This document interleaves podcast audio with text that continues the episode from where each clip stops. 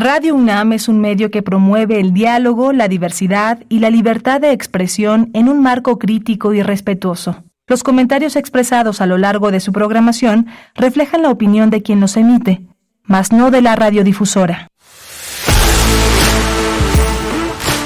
Radio UNAM presenta Prisma RU. Una mirada universitaria sobre los acontecimientos actuales. Prisma RU. Relatamos al mundo.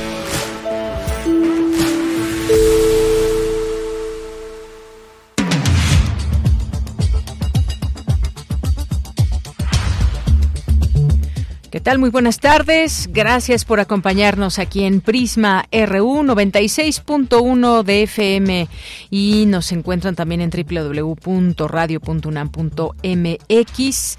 Mucha información como todos los días. Dice el embajador Ken Salazar, bueno, hace un llamado a migrantes a optar por vías seguras y legales para ingresar a Estados Unidos. Y uno se pregunta si, si es, digamos, rápido como, como se quisieran, y como vienen estos flujos migratorios que salen caravanas y que van avanzando muy rápido, si así de rápido también es la entrada formal o las vías legales que se ofrecen en Estados Unidos.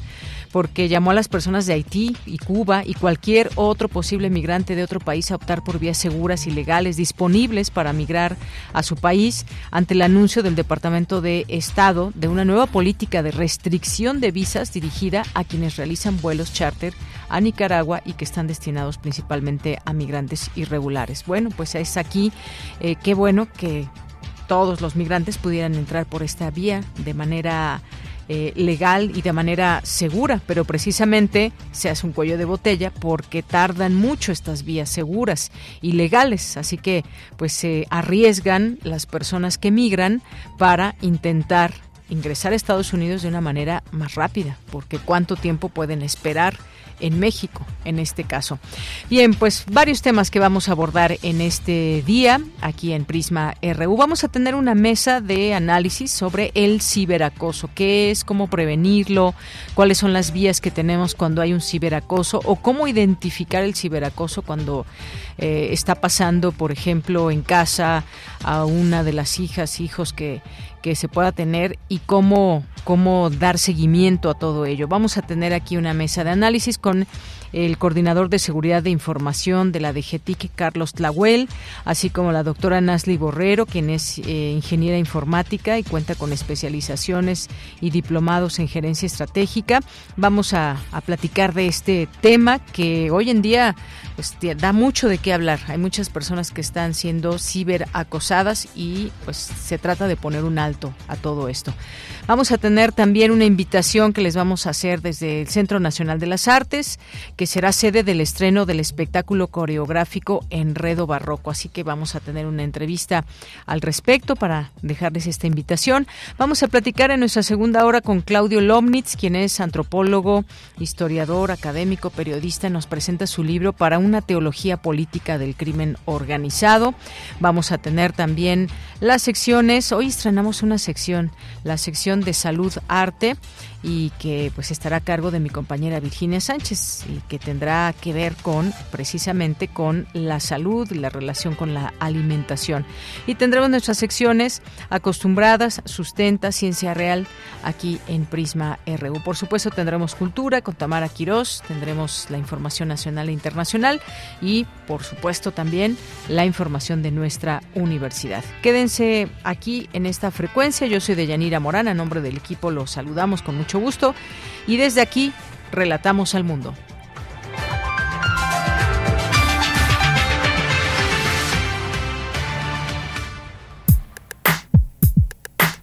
Relatamos al mundo. Relatamos al mundo.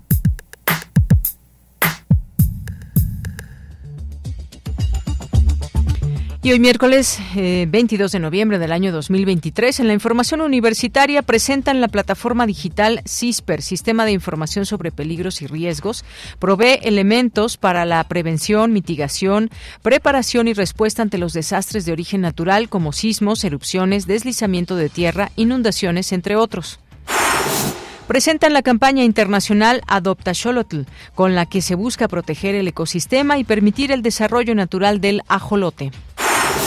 El problema de la violencia contra las mujeres sigue siendo un lastre que nuestras sociedades arrastran, expresó Guadalupe Valencia, coordinadora de humanidades, al inaugurar el tercer Congreso sobre Violencias de Género. En los temas nacionales, la consejera presidenta del Instituto Nacional Electoral, Guadalupe Tadei, aseguró que ningún proceso electoral en el país está en riesgo. Afirmó que todas las actuaciones, tanto a nivel central como en las delegaciones del INE en cada entidad, están garantizadas. El Pleno de la Suprema Corte de Justicia de la Nación determinó que el ministro Javier Lainez está habilitado para resolver la acción de inconstitucionalidad relativa a la extinción de fideicomisos del Poder Judicial de la Federación. El presidente Andrés Manuel López Obrador consideró que el proyecto de reactivación del transporte ferroviario de pasajeros puede concretarse en un sexenio. El embajador de Estados Unidos en México, Ken Salazar, llamó a las personas de Haití, Cuba y cualquier otro posible migrante de otro país a optar por vías seguras, legales, disponibles para migrar a su país. En la información internacional, la tregua de cuatro días entre Israel y Hamas iniciará mañana a las 10 de la mañana. El acuerdo implica que por cada prisionero entregado por Hamas a Israel liberarán a tres presos palestinos. El pacto entre Israel y Hamas también contempla con el grupo que el grupo palestino libere a 50 rehenes capturados el pasado 7 de octubre, cuando el grupo palestino incursionó en territorio israelí.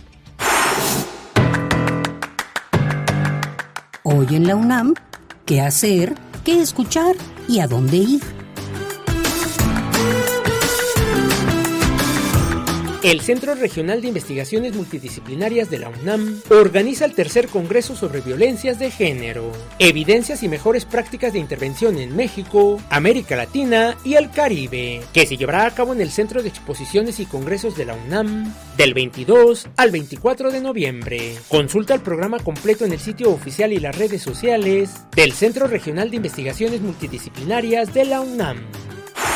Como parte del ciclo de cine Yasuhiro Osu del Cineclub Radiocinema de la Sala Julián Carrillo de Radio UNAM, se llevará a cabo la función de largometraje Primavera Tardía. Noriko vive con su padre viudo y cuida de él. Su padre desearía casarla, pero el candidato a matrimonio se casa con la mejor amiga de Noriko. Entonces su tía Masa le presenta a un joven. Descubre qué sucede con Noriko y asiste a la función que se llevará a cabo hoy, en punto de las 18 horas en la Sala Julián Carrillo de Radio UNAM. La entrada es libre y el aforo limitado. El Programa Universitario de Estudios del Desarrollo de la UNAM abre la convocatoria para participar en la edición número 12 del periódico estudiantil Goya, que en esta ocasión tendrá como tema central aluches, aliens y nahuales, mitos y leyendas que crean cultura. Podrás enviar tu texto, imagen o video hasta el próximo 26 de noviembre. Para mayores informes consulta el sitio oficial o las redes sociales del Programa Universitario de Estudios del Desarrollo de la UNAM. Para Prisma RU, Daniel Olivares Aranda.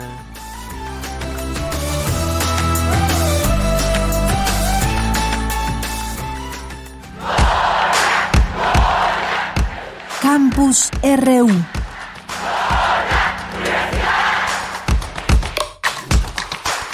Una de la tarde con 12 minutos entramos a nuestro campus universitario de este miércoles. Presentan la campaña internacional Adopta Xolotl. Mi compañera Virginia Sánchez estuvo allá y nos cuenta de qué trata esta campaña. Vicky, muy buenas tardes.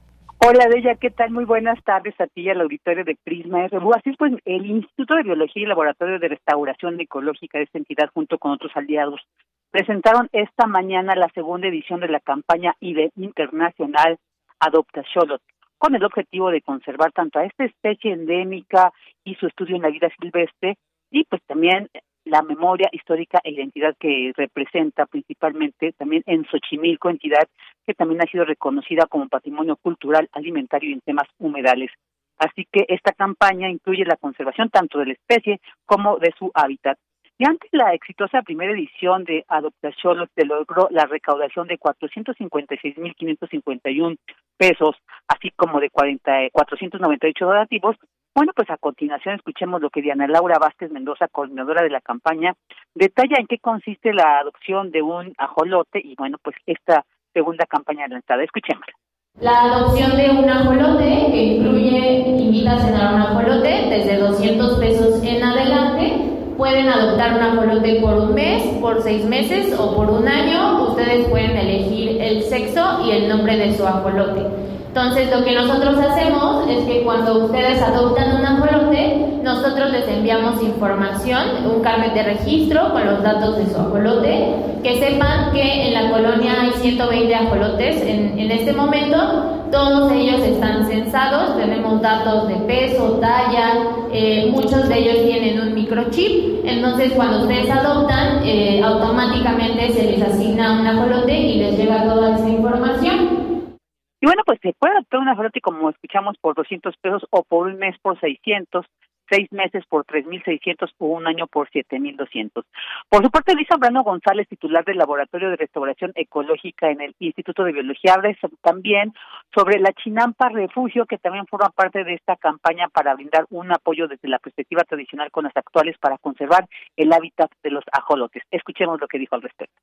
Y entonces la Chinampa Refugio, de la cual les platiqué, que es una co-creación con los chinamperos, está relacionada con cómo la chinampa puede seguir produciendo desde la perspectiva tradicional con las técnicas actuales. Y ya logramos 40 chinampas rehabilitadas, 26 refugios, 71 biofiltros y 5.5 kilómetros de canales en donde los ajolotes pueden sobrevivir. De tener cero ahora tenemos 5.5 kilómetros. Queremos llegar a no, más, a no menos de 100 kilómetros. Y esa es la meta. Necesitamos llegar a no menos de 100 kilómetros y estamos peleando por eso, peleando en términos financieros, peleando en términos de trabajo, peleando contra la dinámica urbana. Y por eso necesitamos de su apoyo. Y bueno, pues en este caso se puede adoptar una chinampa refugio cuya rehabilitación inicial requiere de 400 mil pesos, así que se puede adoptar una vez por mil pesos, seis meses por 54 mil y un año por ciento ocho mil pesos. Todo esto es deducible de impuestos y además pues se recibe un kit de regalo. Y oye, bueno, cabe señalar que esta iniciativa también se han sumado eh, con ISANS, que se ha caracterizado por apoyar estos este tipo de campañas sostenibles, así como escuelas, empresas, sociedad civil, universidades y la Embajada Británica. Y también Tienda UNAM, quien diseña productos y cuya venta en la tienda física y en línea pues se destina totalmente a esta campaña. Y bueno, también esta vez Conservación Internacional organiza la Noche del Ajolote con este objetivo de apoyar esta campaña y que cierra con un brindis el 29 de noviembre en el centro libanés. Quienes estén interesados en esta campaña de Adopta Xolotl, pues pueden ingresar en la página www.restauraciones ecológica, restauración ecológica.org y les irá llevando todo el procedimiento, les irá guiando todo el procedimiento para adoptar un ajolote o una chinampa refugio. Esta es la información. Vicky, muchas gracias y muy buenas tardes. Buenas tardes. Acérquense a esta campaña Adopta Xolotl. Y vamos ahora con Cindy Pérez Ramírez. Presentan la plataforma digital CISPER, Sistema de Información sobre Peligros y Riesgos. Cuéntanos, Cindy, muy buenas tardes. Deyanira, muy buenas tardes a ti y a todo el auditorio de Prisma RU. El Instituto de Geofísica de la UNAM presentó el CISPER, una plataforma digital de información geoespacial que pone a disposición de la sociedad los resultados de estudios científicos que realiza la UNAM en materia de peligros y riesgos por fenómenos de origen natural. Escuchemos a David Novelo Casanova, investigador del instituto y coordinador del proyecto CISPER, quien detalló la información que está disponible como escenarios de daños y habló también del caso de Acapulco derivado del huracán Otis. Como ejemplo, aquí podemos ver que el Hospital General número uno del IMSS eh, en Acapulco fue impactado con velocidades del viento de 216 kilómetros por hora. También podemos observar el Hotel Princess, que fue afectado por vientos de 217 kilómetros por hora. Obviamente, cualquier tipo de infraestructura puede ser incorporada al sistema y ver cómo, qué tipo, qué velocidad del viento resistió esa infraestructura. Obviamente, esta información podrá permitir rediseñar estructuras con la capacidad de resistir o minimizar el efecto del viento con estas velocidades. Por su parte, Erika López Espinosa, secretaria académica del Instituto de Ciencias de la Atmósfera y Cambio Climático, explicó el peligro que existe por inundaciones en la Ciudad de México a partir del crecimiento de la marcha urbana. El resultado de este análisis de las áreas susceptibles a inundación que presentan estos diferentes mapas con periodos de retorno se centra o se observa que la mayor eh, área afectada por estos, por estos sitios susceptibles a inundaciones en la parte oriente y norte de la Ciudad de México. Principalmente les puedo eh, mencionar que una de las alcaldías mayormente afectadas por estos sitios susceptibles a inundaciones, la alcaldía Iztapalapa, la cual es evidente resaltar que no solamente por estos eventos meteorológicos de precipitación, es una alcaldía que tiene los embates eh, de, de vulnerabilidad. Deyanira, este fue el reporte de la plataforma digital CISPA, Sistema de Información sobre Peligros y Riesgos, un trabajo del Instituto de Geofísica de la UNAM que se apoyó también de diversos institutos de la Universidad Nacional. Bien, pues muchas gracias, Cindy. Muy buenas tardes. Muy buenas tardes. Vamos ahora con Cristina Godínez. Inician las actividades del tercer Congreso sobre, sobre violencias de género, evidencias y mejores prácticas de intervención en México, América Latina y el Caribe. Adelante, Cristina. Hola, ¿qué tal, Deyanira? Un saludo para ti y para el auditorio de Prisma RU. En la última década, la UNAM ha trabajado intensamente para lograr la erradicación de la violencia contra las mujeres, así como cualquier tipo de discriminación relacionado con la diversidad de género, la búsqueda de la igualdad y la equidad dentro de sus muros, expresó Guadalupe Valencia, coordinadora de humanidades, al inaugurar este Congreso. Sin embargo, reconoció que el problema de la violencia sigue siendo un lastre en la sociedad. A pesar de los enormes esfuerzos de la academia, las instancias gubernamentales, los organismos internacionales y las organizaciones civiles, el problema de la violencia contra las mujeres, niñas y adolescentes sigue siendo un lastre que nuestras sociedades arrastran todavía. Esto nos obliga a redoblar esfuerzos y a no bajar la guardia. Y también, tal vez, a variar la mirada, a situarnos en otro lugar a cambiar eh, la posición desde donde estamos mirando para tratar de entender a cabalidad. Mónica González Contró, directora del Instituto de Investigaciones Jurídicas, señaló que las violencias de género constituyen una forma de discriminación en la medida en que impiden el ejercicio libre de los derechos de las personas. Es por ello que es muy importante tener esfuerzos y conjuntar esfuerzos, en primer lugar, para visibilizar estas violencias, para nombrarlas, para darnos cuenta de que están implícitas en nuestra sociedad, en nuestras estructuras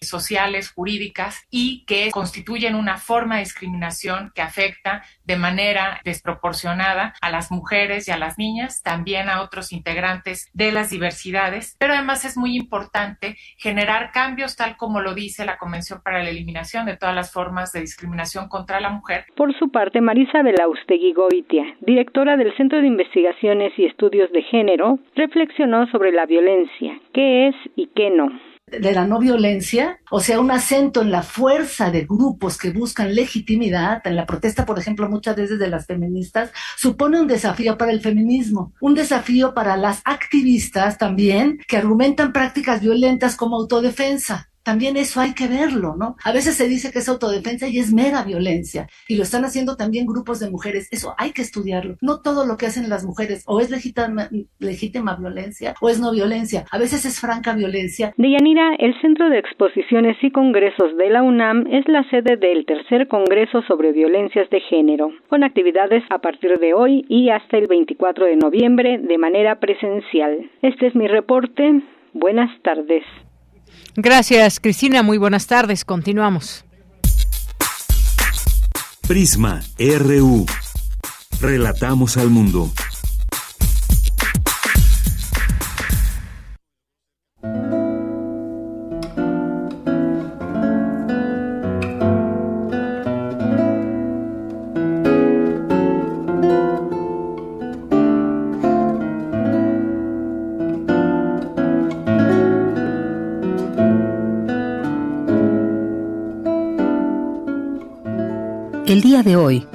Me atrapó el viejo vicio de filosofar.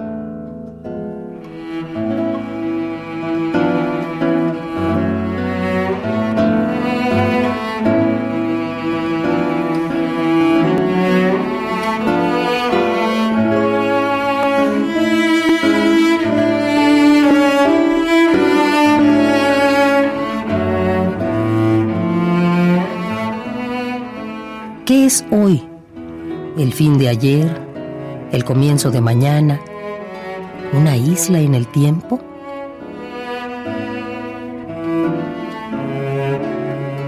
Si este momento nace, crece y muere en el preciso instante que lo escribo, si antes de morir es capaz de engendrar y parir el momento que sigue, entonces cada instante es un ser vivo, volátil, pero vivo, pasajero, pero vivo.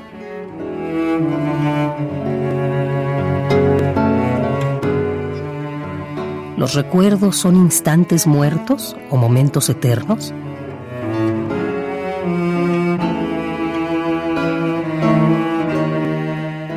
Tal vez no había caído en cuenta, en la ceguera de tantos hoys vividos, que el hoy común y ordinario es algo palpitante, omnisciente y omnipresente. Es raíz del futuro, fruto del pasado. Es voluta en el aire y es eterno.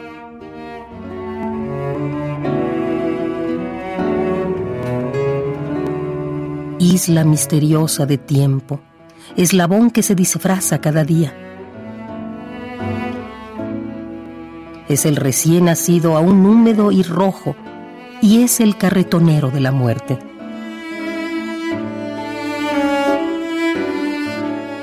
Hoy es la yunta de la vida.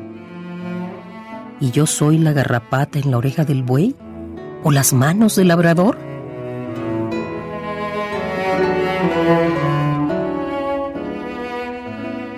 Pero basta de filosofar.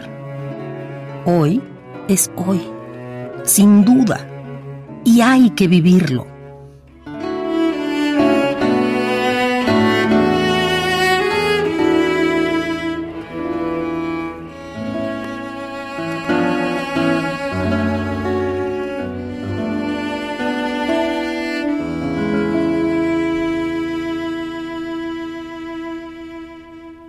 Hoy, Gloria Arenas Agis.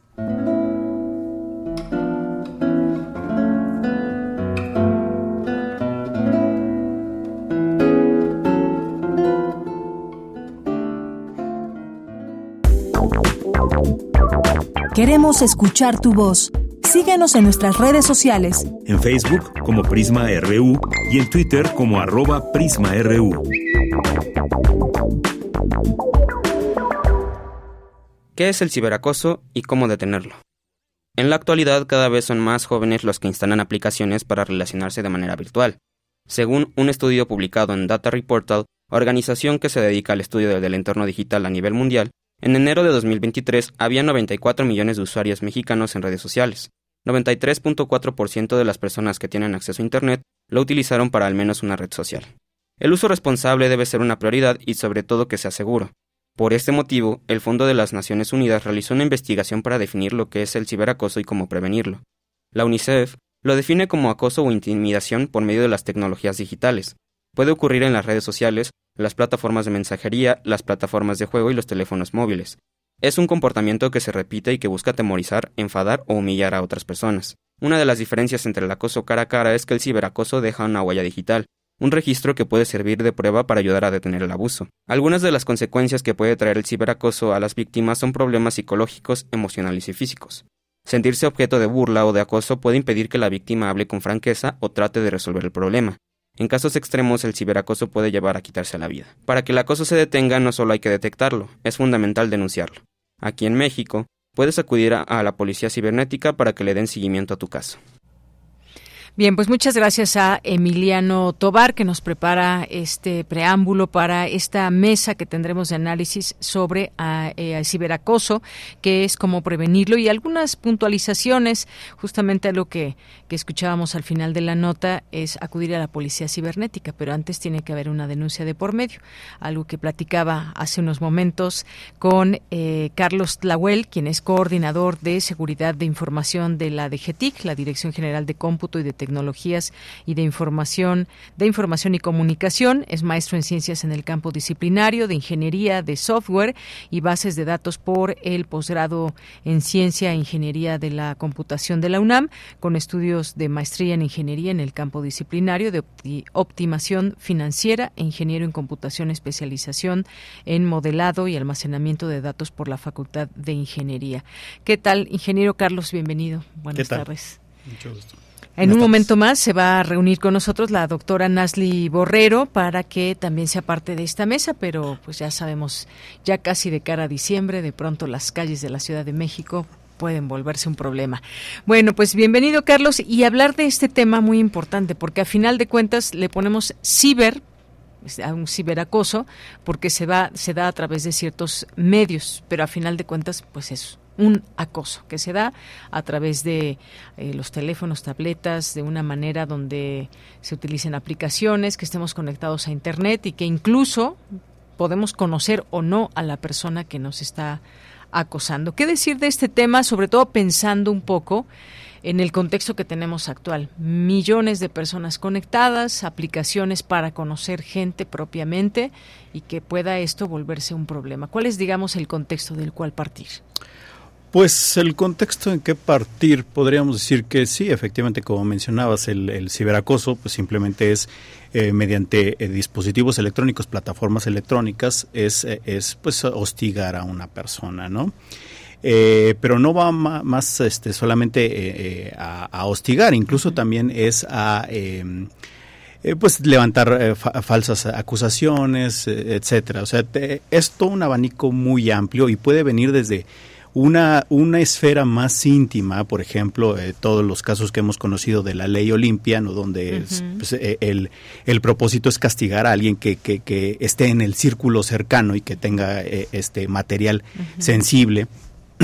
Pero también hay, este acoso de mediante plataformas, por ejemplo, por esas aplicaciones que han sido las famosas montadeudas, mm. donde viene un acoso sistematizado, porque oye, me debes tanto dinero, etcétera entonces, incluso también hay acoso, incluso hasta en, la, en las instituciones. En, ¿A qué me refiero? Por ejemplo, cuando llega un grupo, por ejemplo, este, que no le gusta el contenido de algún programa, etcétera, empiezan a levantar denuncias en contra de, ese, de esa página electrónica, de ese mm. programa, etcétera. Entonces es todo un abanico. En, en, en, México se está dando más un poquito más de importancia al primer contexto, ¿no? Donde es este a la, esfera más íntima. Pero eh, no por no eh, no significa que no se pueda no tengamos mecanismos para protegernos de estas demás otras áreas así es y algo muy importante de pronto también es las edades en las que las personas son acosadas cibernéticamente que ahora tenemos un público cada vez menor que está pues utilizando todos estos dispositivos y que puede desafortunadamente pues eh, acceder a comunicarse con otras personas que ni siquiera sabemos si se han personas de su edad, que no sabemos si sean personas que están intentando otra cosa y que allá hacia allá vamos porque es cuando ya se nos alerta y entonces viene la policía cibernética que también tiene un papel a desarrollar muy específico, pero pues qué, qué podríamos decir respecto a las edades, ¿hay alguna eh, rango de edad que sea más afectado? Hay como lo comentaba, las, afecciones pueden ser de, hasta instituciones, pero sí efectivamente hay más estudios, eh, sobre todo que, por ejemplo, correlacionan la parte de, la tasa de suicidios con el ciberacoso.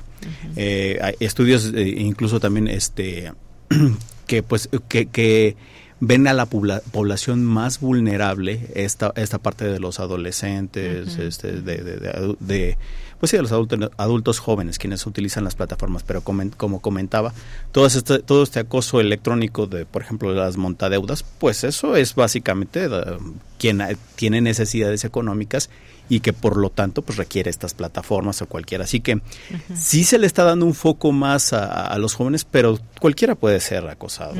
Así es.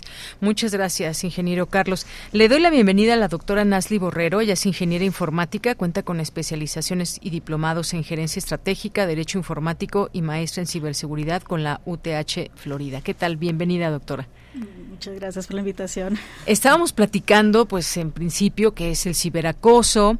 Eh, cómo prevenirlo también. Eh, creo que pues esta parte debemos de tenerla muy en cuenta porque quien tiene un teléfono, quien tiene un aparato electrónico puede ser víctima de ciberacoso.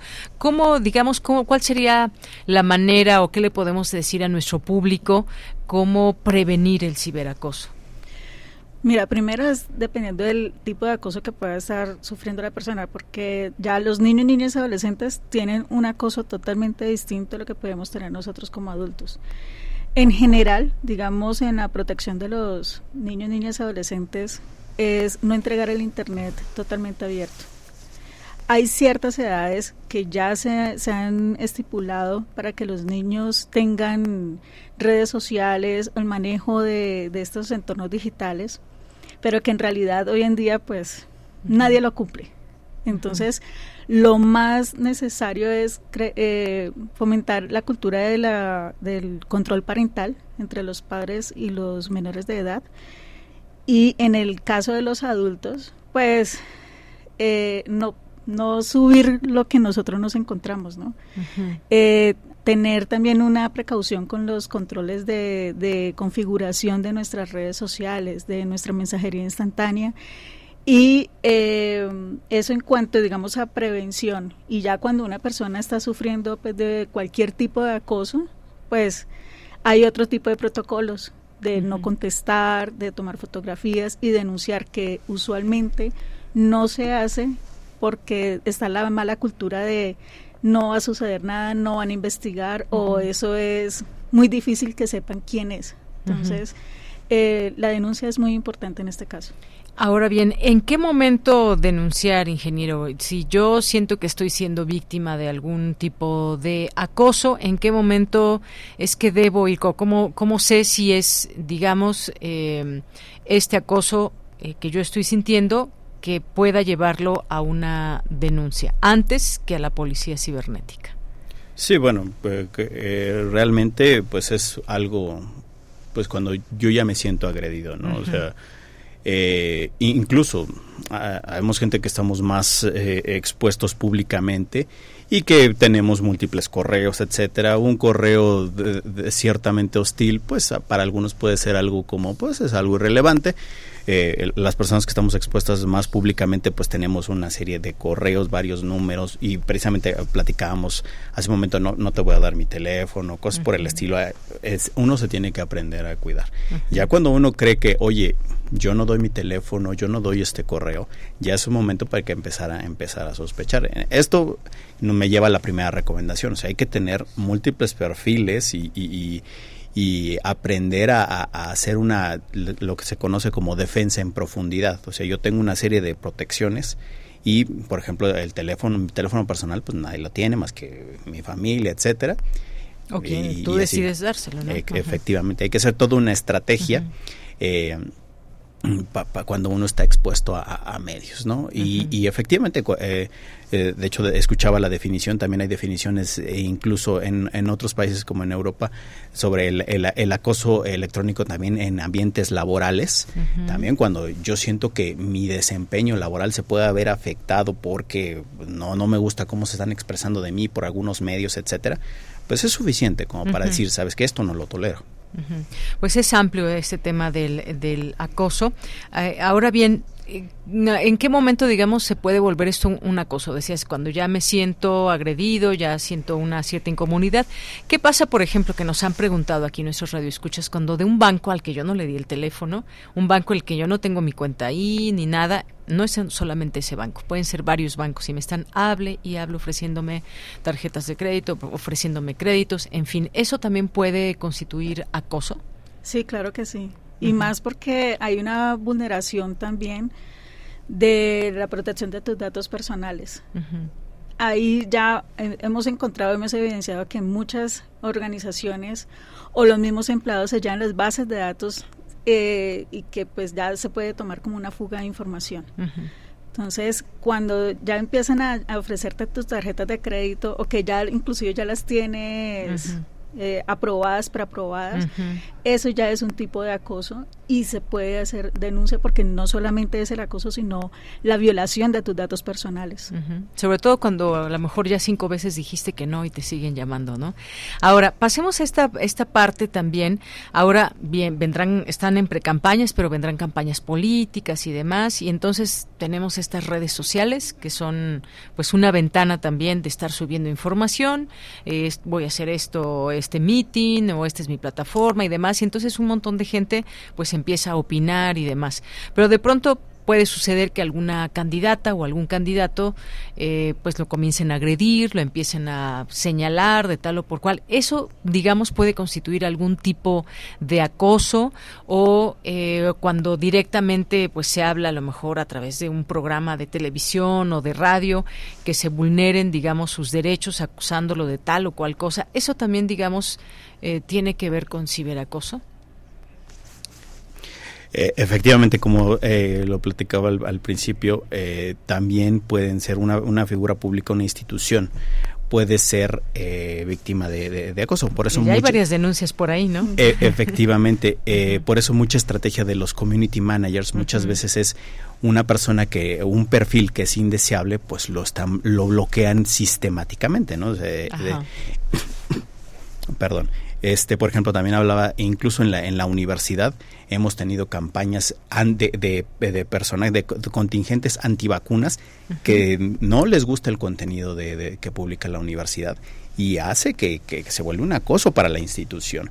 Entonces, nuevamente, eh, pues hay, hay formas de ir medio permeando para que en una, en una eh, campaña coordinada de que varios perfiles reporten una página como que es contenido de violencia, de, odio, etcétera, es suficiente como para tirártela. Y entonces ahí es cuando se ve transgredido tu derecho de, de, réplica, tu derecho de, este eh, de libre expresión, sí, perdón. Este, se me fue. Eh, pero efectivamente, o sea, y eso también es algo que falta mucho trabajar en las plataformas, porque las plataformas como estas plataformas que conocemos este de redes sociales, Basta con que un grupo te denuncie, aunque tu contenido sea legítimo, informativo, basta que un grupo no crea que, que tú eres y, como Galileo, ¿eh? o sea, hasta ahí. y eso falta mucho trabajar. Así es. Bueno, y al final de cuentas, pues este acoso es una especie de violencia. ¿En qué momento? Eh, porque estamos hablando de, de, distintos tipos de acoso, pero hay un acoso también muy eh, digamos ya más intenso, que es el eh, ciberacoso sexual. ¿No? Y entonces ahí nos encontramos también muchos casos donde ha intervenido en muchas ocasiones la policía cibernética para dar cuenta incluso han logrado desmantelar a bandas de personas, por ejemplo, pederastas o personas que, que como tal están llevando a cabo un delito. ¿Cómo, eh, digamos, cómo darnos cuenta desde dónde empieza, desde dónde empieza esto? Porque puede comenzar quizás por un simple acoso de estar abordando a una persona que además más pueda ser menor de edad, pongamos este ejemplo, pero la persona menor de edad no sabe que, que está hablando con alguien que es mayor de edad y que está posiblemente pudiendo cometer un delito porque va a llevar a esta persona hacia, pues a lo mejor hasta sacarla de su casa, que son casos que se han visto y que ha intervenido a tiempo la policía cibernética y resulta que ya pues las personas menores de edad estaban ya incluso en otro estado, habían abordado un camión y ahí entra la policía cibernética. ¿Cómo está todo ese entramado? Bueno, la parte del acoso sexual en niños, niñas y adolescentes en línea, que también es conocido como el grooming, tiene varias etapas. La etapa, o sea, llega el, el pederasta o el pedófilo, crea un perfil con información falsa en cualquiera de las redes sociales y empieza a tener ese contacto con niños, con, con niñas y adolescentes. Y con base a su ingeniería social, porque estos, estas personas también hacen, realizan ingeniería social, ingeniería social esa base de conocer qué es lo que, que cómo, cómo, se comporta esa persona en las redes sociales, qué es lo que habla, cómo, o sea, toda su, su, parte de, fotografías, qué es lo que sube.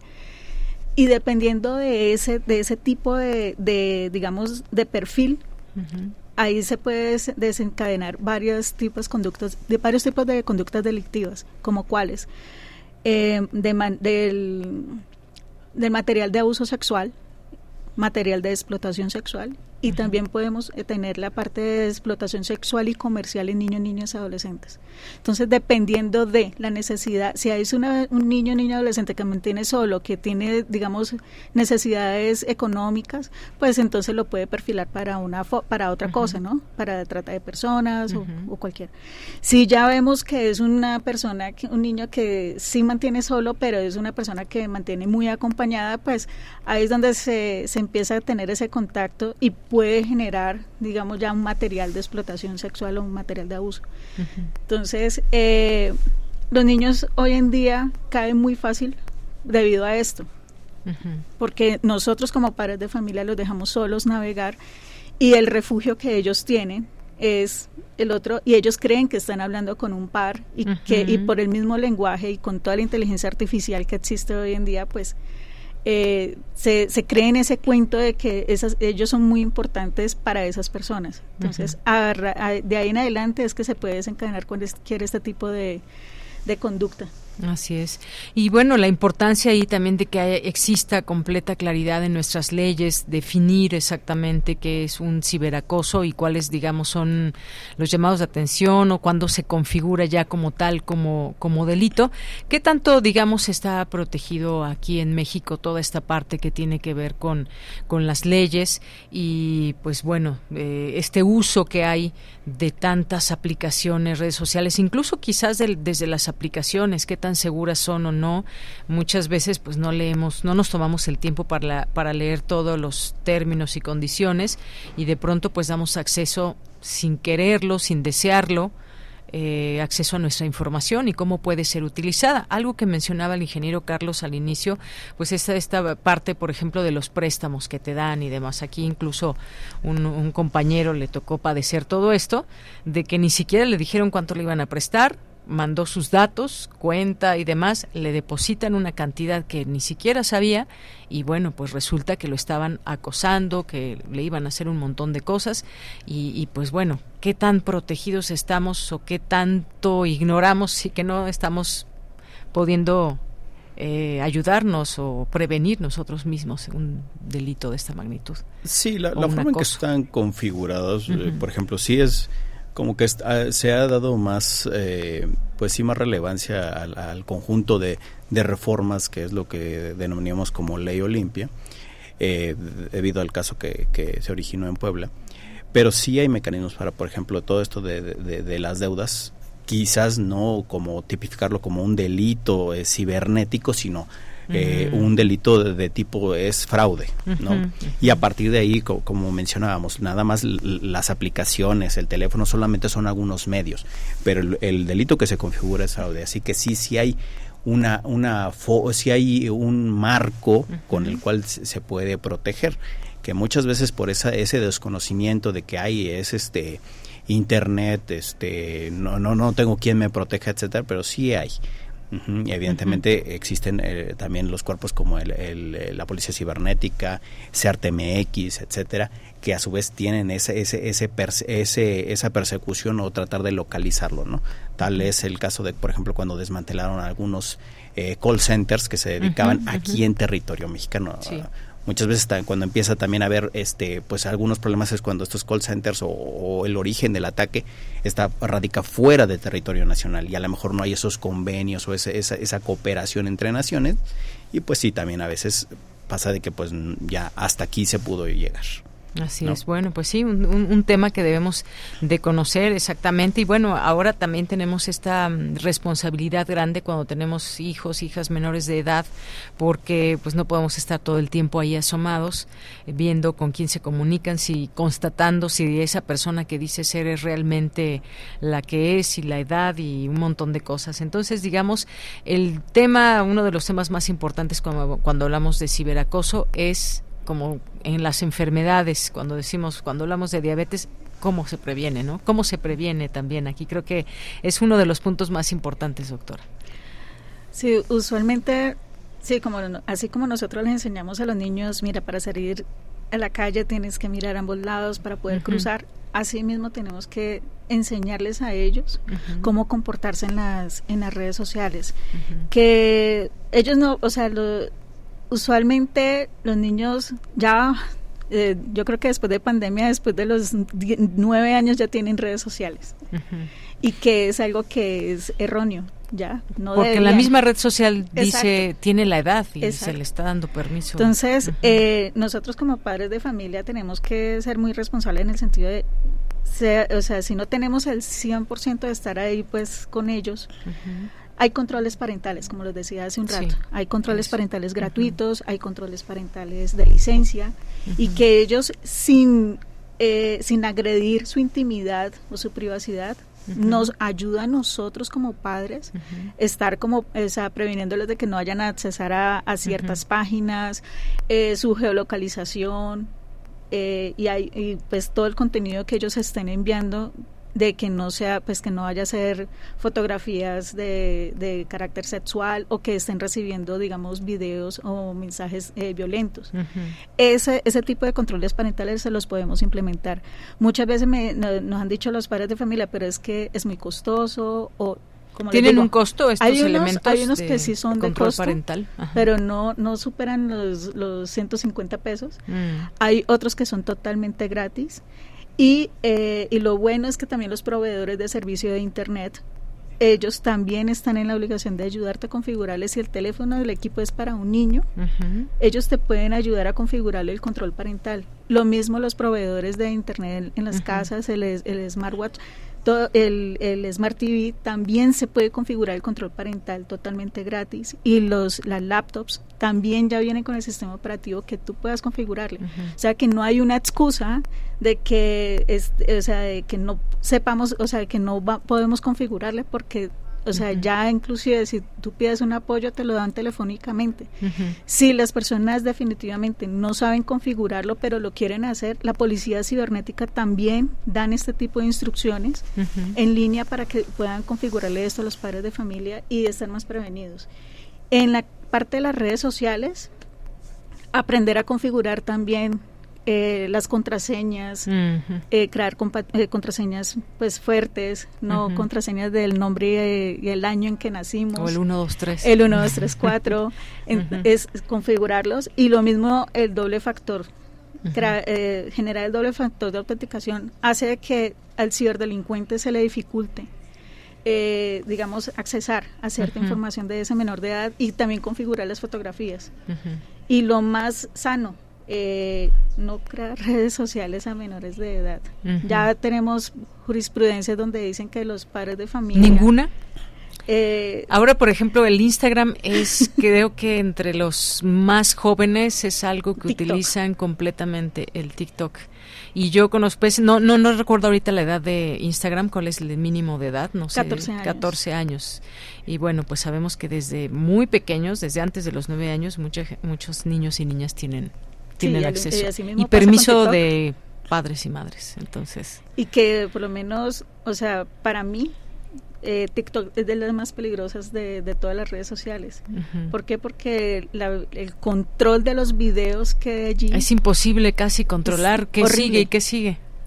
Entonces, y ahí vienen incluidos los juegos de reto, que también o sea, caben en tipo de violencias digitales y, hace que los niños, niñas, adolescentes estén cada día en peligro. Así es. Entonces, bueno, cuando se compre un teléfono para los hijos, hay que decirle a la empresa que de una vez ahí te ayude a instalarle este control, que ojalá que de verdad se haga, nos podría evitar muchos problemas. Miren, les doy algunos datos. En México, según el Instituto Nacional de Estadística y Geografía en 2005, un 38 35.82% de menores de edad de primaria y secundaria se han involucrado directamente en violencia social online, siendo la más usual el teléfono celular, seguido de Internet y las cámaras del celular o de la computadora. En esta nueva era digital, eh, en la que el contacto online ha diluido sus fronteras espaciales entre personas, el acoso cibernético también ha incrementado su presencia en la medida que tenemos contacto con los medios digitales de comunicación, lo cual también aumenta nuestra exposición a violencias online. Por ello es importante saber qué es el acoso cibernético.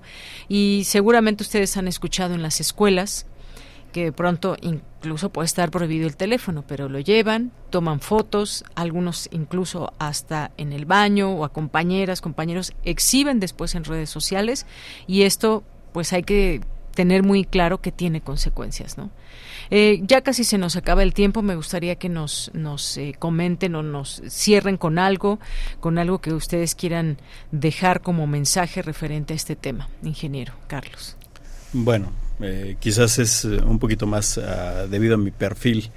en la parte de ciberseguridad también no solamente es necesario aprender a tener los mecanismos de defensa, ¿no? También hay que aprender y, a, y a socializar mecanismos de evasión, ¿no? Eh, eh, está el clásico cómo aprendes a navegar de manera anónima, eh, utilizar algunas redes Tor, mm. etcétera, ¿no? Este, eso, eso, es por una parte. También ahorita acaban de hablar de un tema bastante sensible de, de, Instagram, donde también hubo un escándalo por ahí de que claramente los directivos sabían que el exponer cierto contenido a, ciertas edades los hacía más propensos a caer en depresión. Entonces también hay que enseñar, oye, mm, no todo lo que te muestran es totalmente fidedigno, ¿no? O sea, hay muchas imágenes que se pueden manipular por inteligencia artificial, etcétera. O sea, no es solamente proteger a la persona eh, que, que esté expuesta a redes sociales o a cualquier medio en internet, sino, oye, mira, existe esto. Te lo comento para que, no para que lo hagas, claro. pero para que sepas cómo alguien te lo puede estar aplicando. Muy bien. muchas, muchas gracias por este comentario. ¿Con qué cerraría, doctora? Eh, generar más eh, capacitaciones, enseñanzas sobre los acosos cibernéticos, sobre todo lo que es la violencia digital. Es muy necesario que no solamente es para los para las empresas, porque hay un concepto todavía de que la ciberseguridad es solamente para las empresas, es también para nuestras casas, para nuestros hogares y es generar esa confianza y esa conciencia de que nosotros todos somos vulnerables y necesitamos siempre generar una defensa, una protección tanto para mí como para mis hijos. Muy bien. Bueno, pues les agradezco a ambos haber estado aquí en esta mesa. Ya después eh, le preguntaré al ingeniero Carlos si desde la DGTIC o algo se dan cursos para pues que aprendamos de todo esto y cómo proteger nuestra identidad. Eh, gracias, ingeniero Carlos Tlahuel, por haber estado aquí como parte de la Dirección General de Cómputo y de Tecnologías de Información y Comunicación, la DGTIC de la UNAM. Gracias. Y gracias a la doctora Nasli Borrero, ingeniera informática. Gracias por estar aquí, doctora. Muchas gracias. Bien, pues continuamos. Prisma RU. Relatamos al mundo.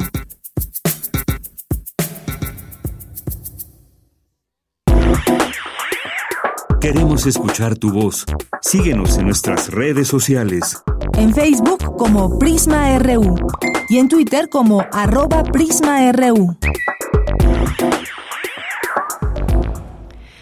El Centro Nacional de las Artes, institución de la Secretaría de Cultura del Gobierno de México, será sede del estreno de Enredo Barroco, piezas con historias, espectáculo coreográfico a cargo de la compañía Travesías Escénicas, que cuenta con la participación especial del actor Damián Alcázar el próximo 24 de noviembre en el Teatro de las Artes. Y justamente para hablarnos e invitarnos, tenemos en la línea telefónica al actor Damián Alcázar. ¿Qué tal?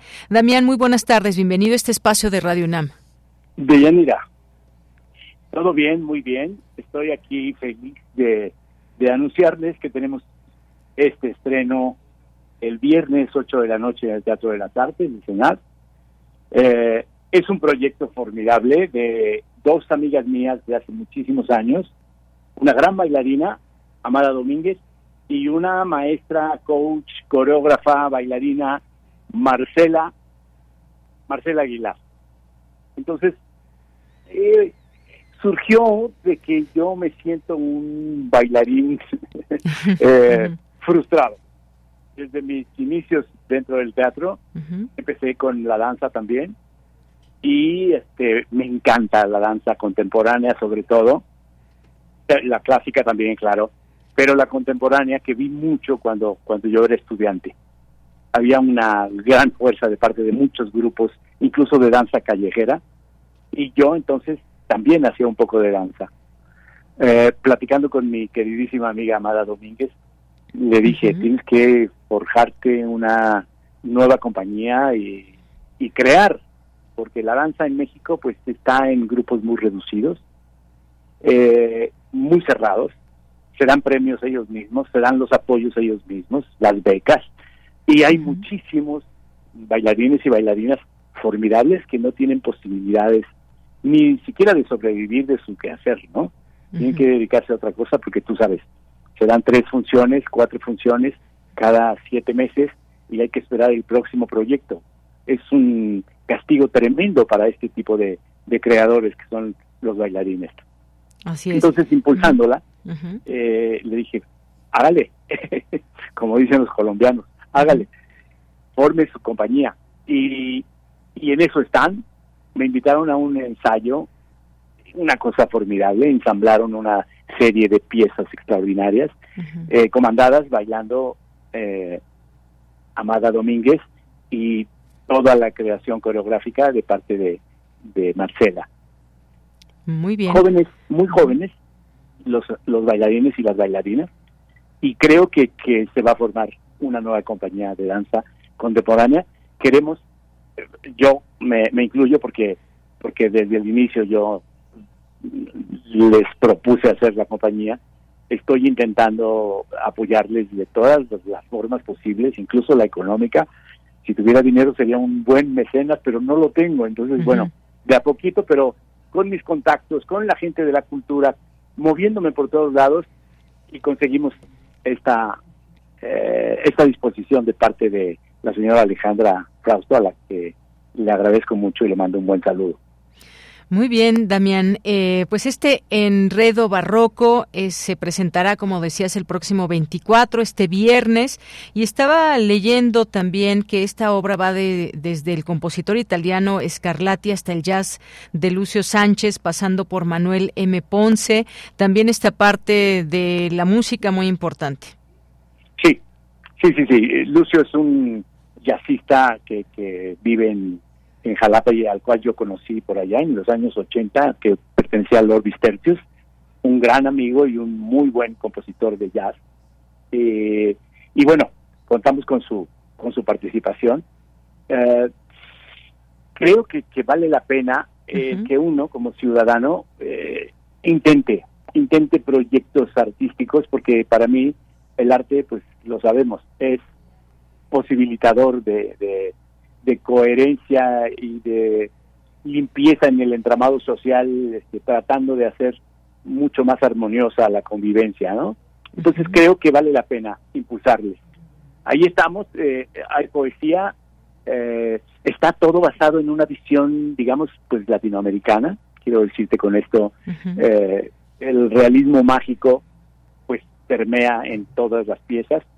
Y bueno, la creatividad de estas dos señoras de eh, de Amada y, de Marcela. Entonces es maravilloso. Yo voy a leer unos poemas en el estreno, por lo pronto lo voy a hacer personalmente en escena. Posteriormente espero que tengamos dinero para hacer hologramas. No, es una broma, por supuesto. Pero si no, por lo menos este, grabada mi voz. Y cada vez que se pueda yo estaré dispuesto a dar una función con ellas. Muy con ellos.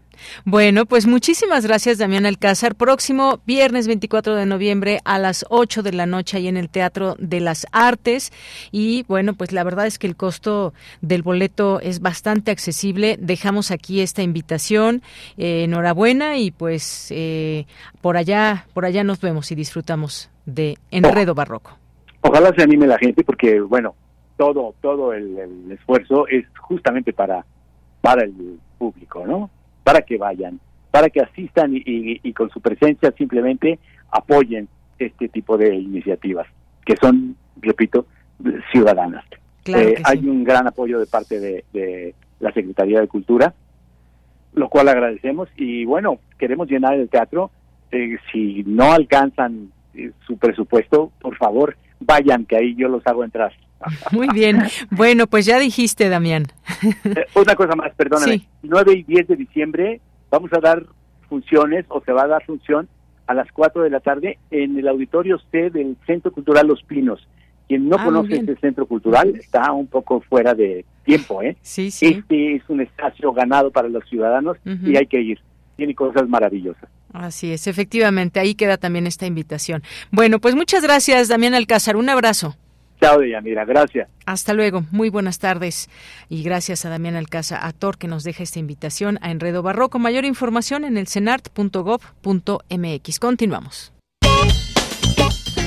Porque tu opinión es importante, escríbenos al correo electrónico prisma.radiounam@gmail.com.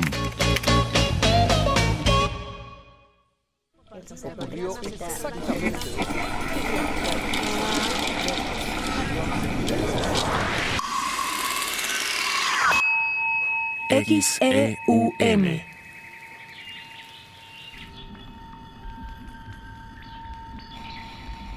Radio UNAM. Experiencia sonora.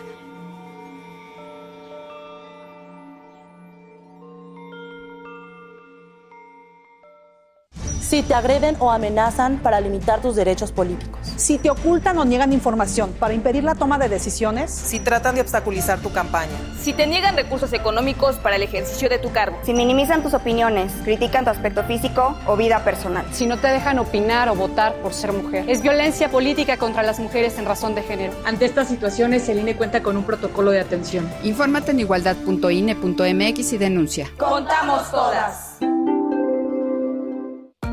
Ya se encuentra disponible la app Apoyo Ciudadano para recabar tu apoyo a las candidaturas independientes. Si estás de acuerdo, la app escaneará tu INE, te tomará una foto y pedirá que firmes en la pantalla. Lo harás con la asistencia de la persona que solicita el apoyo, quien bajo ningún pretexto podrá retener tu credencial. El INE garantiza la protección de tus datos personales. O si lo deseas, puedes hacer todo el proceso por ti mismo, en la modalidad Mi Apoyo. INE.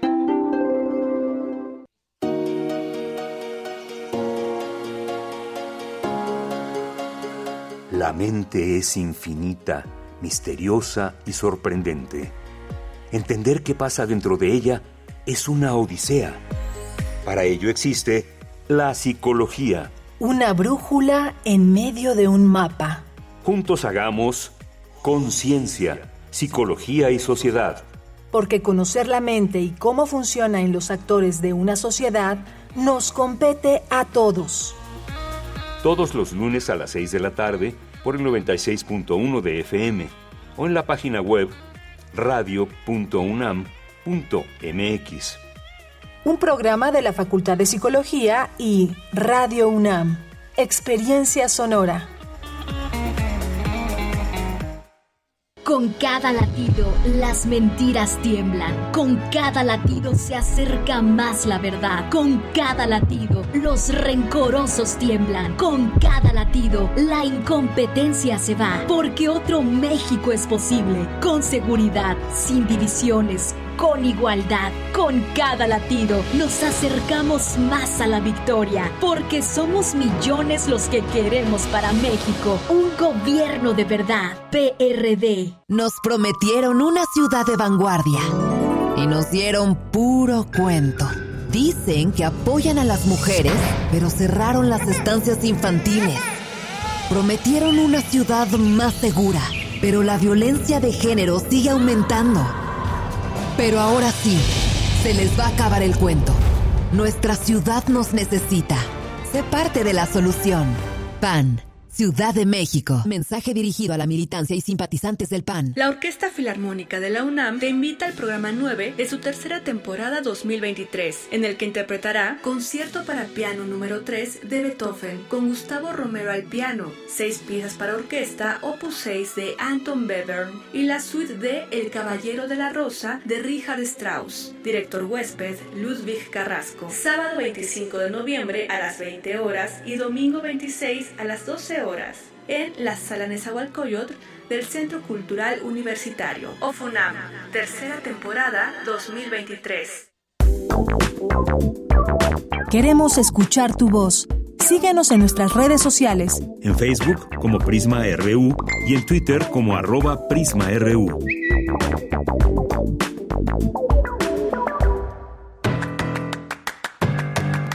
Mañana en la UNAM, ¿qué hacer? ¿Qué escuchar? ¿Y a dónde ir? El Centro de Investigaciones sobre América del Norte de la UNAM organiza la presentación del libro La izquierda como opción electoral en Canadá, de Oliver Santín. Se contará con la participación de Graciela Martínez Salce y Silvia Núñez del CISAN, así como Catherine Bessin del Centro de Investigación y Docencia Económicas. Las citas mañana en punto de las 11 horas en la sala de conferencias de la Torre 2 de Humanidades en Ciudad Universitaria. O sigue la transmisión en vivo a través de las redes sociales del Centro de Investigaciones sobre América del Norte de la UNAM. El Programa Universitario de Estudios sobre la Ciudad de la UNAM organiza la conferencia La actividad residencial en áreas centrales de valor patrimonial, que contará con la ponencia de la maestra Andrea Cerletti de la Universidad de Buenos Aires, Argentina. Conéctate mañana jueves 23 de noviembre, en punto de las 17 horas a través de las redes sociales del Programa Universitario de Estudios sobre la Ciudad de la UNAM. La Escuela Nacional de Lenguas, Lingüística y Traducción de la UNAM organiza el taller de conversación La Hora del Té, rincón para conversar en chino y compartir la infusión, a cargo de los académicos Wang Duo y Ricardo Cornejo. La cita es el próximo viernes 24 de noviembre, en punto de las 13 horas en el edificio A de la Escuela Nacional de Lenguas, Lingüística y Traducción de la UNAM. Para mayores informes consulta su sitio oficial o redes sociales. Para Prisma RU, Daniel Olivares Aranda. Como persona, tienes derechos. ¿Sabías que en nuestro derecho a la educación, en el artículo 3, se estipula que el Estado garantizará que los materiales didácticos, la infraestructura, su mantenimiento y las condiciones del entorno sean idóneos y contribuyan a los fines de la educación? ¿Sabías que también los planes y programas de estudio tendrán perspectiva de género y una orientación integral que incluirá el conocimiento de las ciencias humanidades que en palabras de la Constitución, esto incluye la enseñanza de las matemáticas, la lectura, la escritura, la historia, la geografía, el civismo, la filosofía, la tecnología, la innovación, las lenguas indígenas de nuestro país, las lenguas extranjeras, la educación física, el deporte, las artes, en especial la música, la promoción de estilos de vida saludables, la educación sexual y reproductiva y el cuidado del medio ambiente, entre otras? Bien, pues ahí como escucharemos los siguientes días algunos artículos de la Constitución mexicana que tienen que ver con nuestros eh, derechos humanos. Y bueno, pues muchas gracias a quienes han escrito aquí a través de nuestras redes sociales. Siempre un gusto poder conocer qué es lo que opinan de los temas que vamos abordando aquí todos los días. Y en esta segunda hora, pues siempre hacemos este espacio para comentar. Eh, lo que ustedes nos van señalando en sus mensajes, como Luis M. García, que nos dice que toda la comunidad UNAM escucha de Prisma RU que fuesen víctimas de acoso pueden acudir y denunciar a la Fiscalía de Delitos Sexuales que se encuentra en la calle Digna Ochoa y Plácido, Colonia Doctores. Ah, también hay un teléfono 55 53 46 81 16 y esta eh, la unidad a esta unidad de investigación nos manda aquí visualmente este cartel, el cual aquí tenemos y que por supuesto compartimos con nuestro público Radio Escucha. Muchas gracias Luis M. García. A propósito de lo que estábamos hablando del ciberacoso, que bueno, pues puede ser, se llama si le quitamos la palabra ciber, pues el acoso está ahí por distintas formas y vías. El ciberacoso, bueno, pues específicamente es a través de algún dispositivo ligado a Internet. Gracias, Luis. M. García. Eh, Javier Flores, le mandamos muchos saludos, al igual que a Guerrero, a Galán de Barrio, a César Soto, que nos dice la ciberseguridad implica diversos motivos y aspectos de la comisión de hechos delictivos, máxime a menores de edad, sin menoscabo a uso ilícito de procedimientos técnicos por medio de individuos, programadores, para generar daños a terceros. Gracias, eh, César. Sí, estaba viendo aquí temas muy interesantes ligados a todo esto. Ya ven que ahora se puso desafortunadamente, pues, si no de moda, es una práctica que muchas personas llevan a cabo, sobre todo jóvenes, que cuando se están peleando, pues graban, graban a las personas que están siendo víctimas de bullying o que están siendo golpeadas y después se exhibe esta, eh, estos videos, lo cual pues también atenta, por supuesto, en contra de la persona, eh, que incluso pues, se pueden grabar situaciones mucho más graves cuando la agresión incluso puede llevar a la muerte. Gracias, César. Eh, Jorge Morán Guzmán, propongo más mesas sobre gerencia estratégica, derecho informático y ciberseguridad. Gracias, Jorge. Edgar Bennett, hoy es Día del Músico. Saludos, saludos de Yanira. Gracias, Edgar Bennett.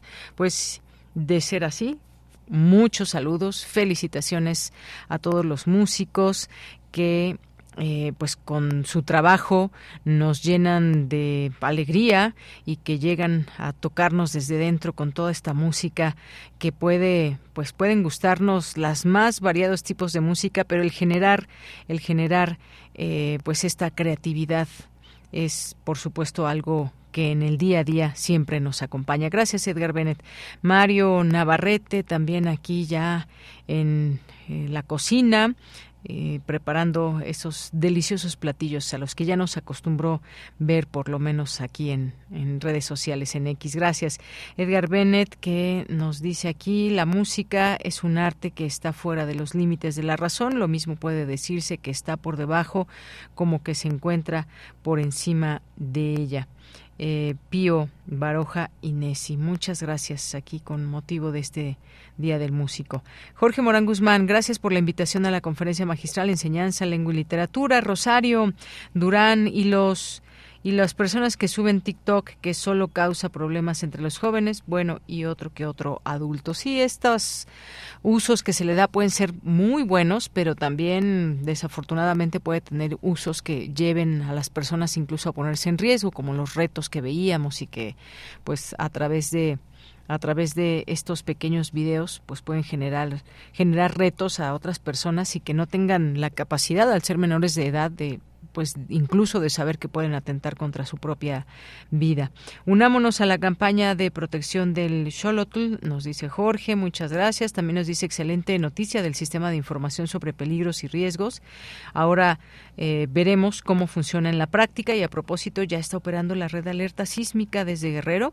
Bueno, pues ya fíjense que de pronto pues en las noticias Guerrero se calmó un poco, ha llegado esta ayuda eh, poco a poco y ya se están restableciendo para que en diciembre, como se había dicho, después de esta reunión entre gobierno y empresarios, pues abrirían algunos hoteles y varios varias decenas o no sé si ya cientos de cuartos que se pueda hablar para ofrecer servicio en estas eh, en esta temporada alta que está ya por iniciar. Muchas gracias. Refrancito nos dice muy buena tarde, primero muy nublado y con frío y ahora una hermosa tarde de cielo azul y ahora estos temas tan preocupantes como el acoso hay que estar atentos sobre todo con la inteligencia artificial que se puede prestar a amenazas y extorsión. Dice hoy salí un poco antes y bueno, aquí nos manda una foto bellísima de de Ciudad Universitaria y está pasando ahí por el Estadio Olímpico de Seúl. Muchas gracias, Refrancito, aquí que nos hace llegar esta, esta bella postal además, porque sí se ve unas nubes enormes y el cielo azul. Qué bueno, ayer que estuvo lloviendo mucho tiempo, creo que se limpió un poco la ciudad. Em, gracias a Jorge, mitad de semana, saludos cordiales para todas y todos. David Castillo también, gracias Javier, nos dice el acoso en todas las formas en todas las áreas telefónicas, bancos, préstamos en línea, apps para conocer gente, dónde queda según la protección de datos personales. No, y lo peor de todo es que a veces nosotros damos los datos personales. Pero bueno, Lorenzo Sánchez, también es importante entender que nadie debe obligar a nadie a hacer nada que no desee y respetar a las mujeres y las personas, sobre todo, todo debe ser consensuado. Un abrazo, gracias. Claro que sí. Y saludos a todas las personas que nos sigan escribiendo.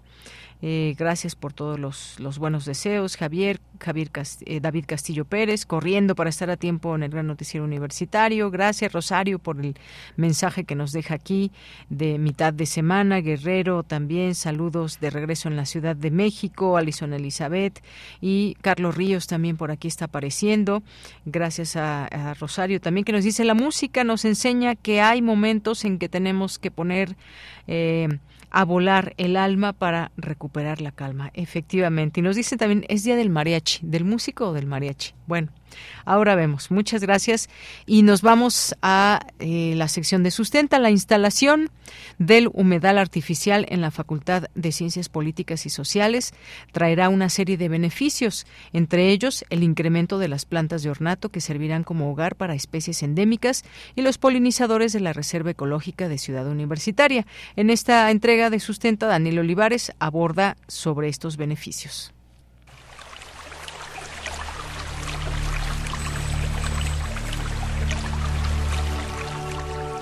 Sustenta, sustenta. Innovación universitaria en pro del medio ambiente.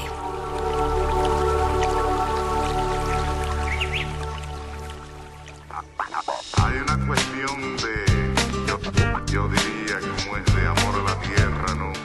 Envío un cordial saludo al auditorio que día con día sigue la agenda informativa a través de Prisma R1. Hoy es miércoles de sustenta.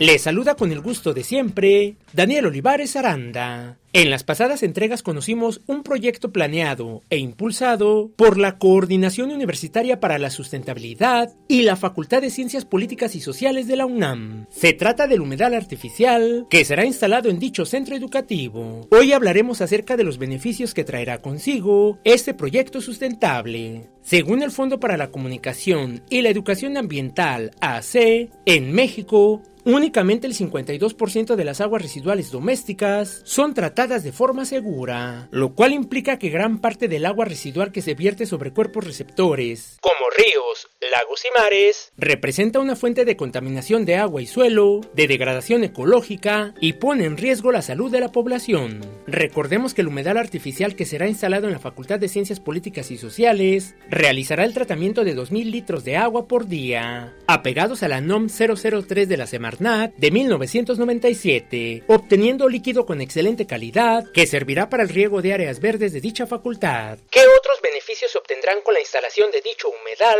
La licenciada Miriam Vanessa Rendón Herrera, titular de la Coordinación de Atención a Estudiantes de la Facultad de Ciencias Políticas y Sociales y coordinadora de dicho proyecto, nos explica. Otro de los beneficios es que hay un incremento en las plantas de ornato. También estamos colindantes con la REPSA, que es la Reserva Ecológica del Pedregal de San Ángel, y justo aquí tenemos muchas especies endémicas. Estamos ayudando a que exista otra área para que los polinizadores de la REPSA, las aves y toda la flora y fauna endémica de Ciudad Universitaria, pues tengan este espacio para ellos. También otra parte importante es que con estas plantas, pues hay una captura de CO2 y también se aporta oxígeno. Otra parte fundamental es que el humedal también funciona como regulación calórica in situ, es decir, conocemos o sabemos que el agua es un termorregulador, es decir, el agua capta el calor, pero también el agua regula el frío. ¿Qué sucede? Que todo el área que está alrededor del humedal se convierte en un área más fresca. Entonces, bueno, también mejora el paisaje. Y quiero destacar un dato importante, ¿no? Porque podría ser de que se nos juntan esos dos mil litros de agua para el riego. Y si tenemos un día en el que llovió muchísimo, pues no vamos a utilizar estas, esos dos mil litros de agua. ¿Qué sucede? Eh, superamos el almacenaje que nosotros tenemos considerado, pero ¿qué hacemos con esa agua que se queda almacenada? Nosotros la volvemos a regresar al drenaje, pero ya va más limpia. Entonces, bueno, creo que también ahí estamos contribuyendo a la parte de nuestra responsabilidad como universitarios de que también se va el drenaje, pero ya estamos enviando un agua que va más limpia y que va con menos desechos. Actualmente la Coordinación de Atención Estudiantes de la Facultad de Ciencias Políticas y Sociales lleva a cabo una campaña de difusión entre su comunidad acerca de dicho proyecto sustentable. Habla la licenciada Vanessa Rentón. Desde la Coordinación de Atención Estudiantes, una de las actividades que estamos realizando pues es justo la campaña de comunicación y de información para dar a conocer en nuestra comunidad de nuestros estudiantes de la Facultad de Ciencias Políticas y Sociales que está este proyecto, de qué trata, cuáles van a ser sus beneficios. Y bueno, este va a ser un beneficio que podrán observar y pues tener un contacto directo nuestros estudiantes de la facultad, pero también eh, aquel que nos está escuchando en este momento a través de la señal de Radio UNAM, pues también puede venir a conocerlo. Está abierto al público en general, no pueden intentar entrar por esta entrada principal de estudiantes a pie en la facultad y mm, a unos, yo creo, unos 30, 40 pasos van a poder observar el humedal para que conozcan esta nueva, eh, este nuevo proyecto que pues beneficia a el ambiente. Si tienes alguna duda o comentario, puedes compartirlo a través de las redes sociales de Prisma RU o directamente en mi cuenta de X. Me encuentras como arroba Daniel Medios TV. Para Radio UNAM, Daniel Olivares Aranda. Hay una cuestión de, yo, yo diría, como es de amor a la tierra. Tu opinión es muy importante. Escríbenos al correo electrónico prisma.radiounam@gmail.com. Dos de la tarde con 23 minutos. Tengo en mis manos el libro Para una teología política del crimen organizado de Claudio Lomnitz de Alacena y Claudio Lomnitz es antropólogo social, historiador, académico, periodista, escritor, es miembro del Colegio Nacional y pues antes que otra cosa, la bienvenida. Claudio Lomnitz, muy buenas tardes. Buenas tardes. Y bueno, pues en este, este libro reúne el segundo ciclo de conferencias de Claudio Lomnitz como miembro del Colegio Nacional y en estas eh, obras, junto con el tejido social rasgado, pues encontramos reflexiones clave para comprender la actual interrelación a veces oculta y otras dolorosamente visible entre los miembros del narcotráfico y Estado y la ciudadanía. Así que, bueno, me gustaría en principio, Claudio, que nos platiques, que nos introduzcas un poco a este libro que consta justamente de estas de este ciclo de conferencias. Claro, mil gracias por eh, eh, por la oportunidad de conversar sobre el libro. Eh, el libro como es como como dijiste un, son los textos de las seis conferencias que di en, el 2022 en el Colegio Nacional y son sobre sobre teología política del, del, crimen organizado. Las primeras tres eh, se enfocan en un análisis antropológico del surgimiento de una nueva forma, una nueva modalidad del, del canibalismo eh, en México, cosa que es un tema em, que no tiene mayor importancia estadística, no estamos hablando de algo, eh, un fenómeno que sea comparable en su dimensión, por ejemplo, al, al homicidio o a las desapariciones o, al cobro de derecho de piso o a otras formas de violencia cotidiana que se viven en México, pero que sí es muy importante desde el punto de vista eh, de las eh, del análisis cultural y de y de lo que implica desde el punto de vista de los cambios en la moral pública y, y privada eh, en México. Entonces, eh, me dedico a eso durante casi como tres, eh, tres, tres de los de los eh, siete capítulos, empezando por el surgimiento del, del nuevo canibalismo que ubico en el caso de los llamados mal llamados narcosatánicos en, en a finales de los años 1980 y que se va transformando a lo largo del siglo ya XXI eh, hasta hasta nuestros días. Entonces es un análisis de cómo va evolucionando aquello, pero también qué significa eh, lo que está en el centro de esa parte del libro y que es importante para los otros capítulos también es lo que llamo la aporía del crimen organizado, que es por un lado eh, el impulso hacia la secrecía, hacia funcionar como pequeñas sociedades secretas, eh, y por otro lado el impulso a la reintegración social de los miembros que siempre quieren al final pues eh, ser reconocidos por su pueblo, subir en la escala social, verdad, de entrar a los a los restaurantes a los que no podían y cuando eran eh, chicos o jóvenes o entrar a los clubes eh, deportivos o que sus hijos estudien en escuelas eh, particulares, etcétera. Entonces ahí hay una tensión entre em, eh, un impulso hacia la segregación eh, del crimen organizado y un impulso hacia la integración. Y esa tensión se manifiesta de manera muy clara en estos temas del libro, que son temas que tienen que ver con con ideas de, espíritu, con ideas de, de ritual, de religión, de cultos, etcétera. Efectivamente, y es que de pronto, pues cuando hablamos, cuando nos enteramos del crimen organizado, sobre todo en algunas eh, prácticas, y que hemos tenido muchos ejemplos, y hay muchos personajes que también alude usted en su libro, eh, pues nos vamos, nos van generando un montón de, preguntas. Por ejemplo, en el caso del, canibalismo, ¿no? ¿Qué significa o cómo o cómo reaparece el canibalismo en México? ¿Por qué es importante discutirlo, incluso nos, nos pregunta usted en el primer capítulo, y cómo pues esta práctica pues no es algo nuevo, pero sí tiene que ver con que cómo es que lo adoptan ahora eh, los eh, grupos del crimen organizado cuando hablamos de brujería también qué pasa en este en este sentido o incluso nos pasa el tema de la invisibilidad. Son varios conceptos importantes de tratar de entender cuáles son estos elementos que llevan al crimen organizado a entender o llevar a cabo ciertas prácticas.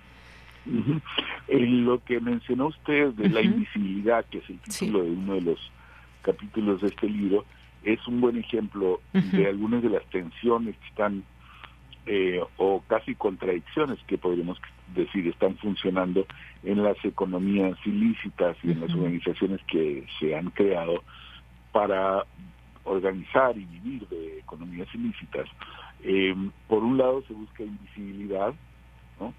¿Por qué? Porque son ilícitas, porque tienen entonces que poder pasar, en teoría, una serie de prácticas eh, desapercibidas eh, o camufladas, y pero por otro lado tenemos el impulso contrario, que es ser ostentoso, mostrar los Mm, los beneficios de esa economía, gozar de los lujos de esa economía, etcétera. Entonces, esta, esta mezcla está muy en el centro de la producción cultural contemporánea en México, porque tenemos por un lado una serie de, de formas estéticas que están muy orientadas hacia lo ostentoso, cosa que por cierto eh, no todas las culturas populares mexicanas lo han estado, ¿no? Es decir, eh, incluso las culturas eh, rancheras de las que, que, tuvieron mucho ascendente en parte de la historia de, la economía del narcotráfico específicamente, tendían a ser relativamente eh, parcas, ¿no? Es decir, si, uno estudia, ve las historias de, la, del, de las sociedades rancheras, no sé, pienso en el libro famoso de Luis González sobre su pueblo, no sobre San José de Gracia, eh, en, en, Michoacán, esa zona de Michoacán y Jalisco, eh, era característico a principios del siglo XX, eh, finales del XIX, que la, clase ranchera en general fuera más bien este, un poco un poquitín tirando lo espartano, ¿no? en cambio, algunas de esas derivas de la cultura ranchera que van hacia la parte, digamos, de, eh, de las economías ilícitas, sacan un lado ostentoso apareado a este tema de la invisibilidad. sin querer pasar desapercibido de una parte, por otro lado, querer eh, ser lo más visible, gozar de, eh, digamos, de los frutos de esa economía de una manera ostentosa. Es un ejemplo de una, digamos, una tensión eh, social, de la vida social de la, de la, gente que se dedica a las economías ilícitas, que se manifiesta también en los terrenos, eh, podríamos decir, teológicos. Así es.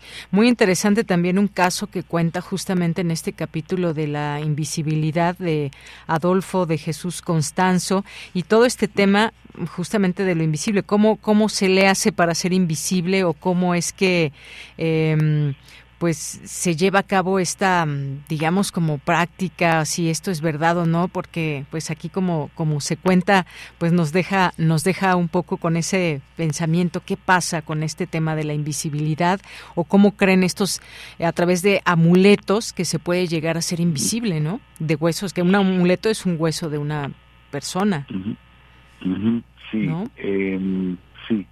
Creo que también es uno de los elementos como más eh, horribles ¿no? de, de ese tema de la invisibilidad. Es que eh,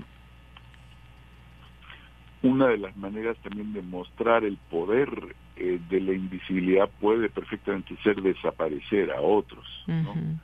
Eh, era fue el caso incluso tan en, en la época de los narcosatánicos que es un movimiento muy distinto a y no parecido a, lo que tenemos actualmente no este no e, era un digamos un culto alrededor de una figura este personaje Costanzo aunque tenían como clientes este al cártel del Golfo no sí. pero em, eh, em, eh, el, el, los rituales para, eh, digamos, para crear el poder de la invisibilidad que él manejaba, implicaban desaparecer a personas, ¿no? Personas que iban a, en ese, el caso de ellos, que eran, como, como dije, muy peculiar y creo que de, distinto de los actuales, eh, implicaba desaparecer a personas. Entonces, eh, la capacidad de desaparecer a otros es también eh, como una extensión de la capacidad de uno de ser en un momento dado no pasar eh, sin ser detectado, ¿no? Es decir, la invisibilidad. Así es, pues sí. Y todo esto que nos, nos, nos acerca también de casos, eh, por ejemplo, qué pasa en Tamaulipas, ¿no? Ahí con, pues, de pronto eh, ese tema de la invisibilidad, lo que ha pasado con el Chapo Guzmán, que recordemos que se hizo famoso por toda esta red de narcotúneles y que de pronto, pues, parecía que como si fuese invisible durante mucho tiempo, que se le buscaba, se le buscaba y no se le podía encontrar, o al menos eso nos decían. Exacto, es una, es una, em, es todo un, digamos, todo un repertorio de prácticas, muchas de las cuales son cuando se cantan en corridos o cuando se escriben a veces en, algunos textos periodísticos o narraciones, eh, aparecen más bien como pequeños, como habilidades, mañas, ¿no? eh, no es por nada que, en Tamaulipas, por ejemplo, y en otras zonas, se le dice la maña, a, las organizaciones que están dedicadas a la economía ilícita y al manejo violento de las economías ilícitas y también informales y demás. La maña, entonces aparece primero como un como unas prácticas eh, muy pragmáticas, no tanto místicas o algo así, sino eh, como maña, pero al mismo tiempo de que tienen esa dimensión eh, completamente pragmática, eh, hay en toda esta, em, en todo esto, un lado un poco como de, que sí tiene, digamos, una vertiente de culto, ¿no? Em, de culto a veces eh, individual, de la persona que quiere protegerse a sí misma de toda la incertidumbre que implica esa economía y a veces colectiva, ¿no? De, grupos, a veces incluso por cárteles. Hay momentos, hay momentos en que eh, em, hay intentos, digamos, en ciertos grupos por crear una especie de culto de grupo y hay otros grupos que nunca lo intentan y que cada quien más o menos se va va desarrollando sus ideas de manera más o menos individual. Eh, una de las cosas interesantes y eh, complejas de este de este de este campo y de este fenómeno es que eh, no hay como un equivalente de la Iglesia Católica o algo así, es decir, eh, son son ideas, cultos, prácticas que son muy cambiantes, en parte porque eh, son mucho, en muchos son cultos, ideas juveniles, porque mucha de la gente que está metida en todo esto pues son jóvenes. Y en parte también porque la expectativa de vida de mucha de la gente que se dedica a esto pues es corta. Entonces son son son eh, culturas que son bastante efímeras, van cambiando muy rápidamente. Así es. Bueno, pues dejamos esta invitación para leer este libro con estas eh, conferencias. Hay algunas fotografías también más eh, en que se incluyen en el libro, tomadas por usted, Claudio Lomnitz, donde pues se habla de estas construcciones enormes, por ejemplo, de importantes narcotraficantes, eh, prácticamente pues monumentos que hay incluso aire acondicionado y en días de muertos y demás reúnen a las familias y ahí en esta ahí está están como, pues bueno, estos enormes monumentos que están como tumbas ahí y donde yacen los restos de estos personajes. Pues muchas gracias, Claudio Lomnitz, eh, por platicarnos de este su libro, este libro que se conformó de estas distintas conferencias que nos acerca a todo este mundo que hay, que a veces desconocemos o que no sabemos exactamente cómo se, se mueve y que aquí nos permite este acercamiento. Le agradezco mucho. Al contrario, muchísimas gracias y buena tarde. Muy buenas tardes, gracias. Gracias al escritor Claudio Lomnitz que nos refiere acerca de su libro Para una teología política del crimen organizado, el Colegio Nacional a la cena Bolsillo. Les dejamos esta recomendación y nos vamos ahora a nuestra siguiente sección, Salud Arte, que decíamos hoy inicia este trabajo, una sección donde se abordará la relación de la alimentación con diversas enfermedades y propuestas para cambiar los hábitos alimenticios y mejorar la salud. Y esta es una propuesta que hoy inicia de mi compañera Virginia Sánchez. Adelante.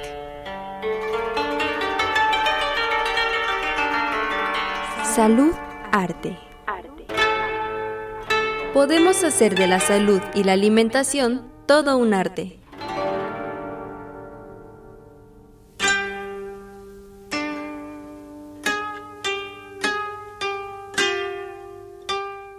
Hola, apreciado auditorio de Prisma RU. Les saluda con mucho gusto Virginia Sánchez Machuca en esta la primera entrega de la sección Salud Arte, que estaremos llevando hasta ustedes el nutriólogo Juan Carrillo y una servidora, acompañados de la voz de expertas y expertos universitarios en los temas a tratar. Definitivamente gran parte de las enfermedades no contagiosas, es decir, las crónico-degenerativas, dependen de la forma en que nos alimentamos, y el ejemplo más contundente nos lo dejó la pandemia de COVID-19, pues entre los más afectados por el SARS-CoV-2 se encuentran aquellos y aquellas que padecían enfermedades relacionadas precisamente con malos hábitos alimenticios. Así que en nuestras manos está transformarlos y apostar a un mejor estado de salud. La alimentación es algo que los seres humanos podemos controlar es decir, saber limitar ciertos alimentos que potencialmente nos pueden causar problemas y esto pues nos aleja de lo que podrían ser las enfermedades. Luego entonces los alimentos podrían ser un vector para tener este estadio de bienestar o de salud que buscamos los seres humanos.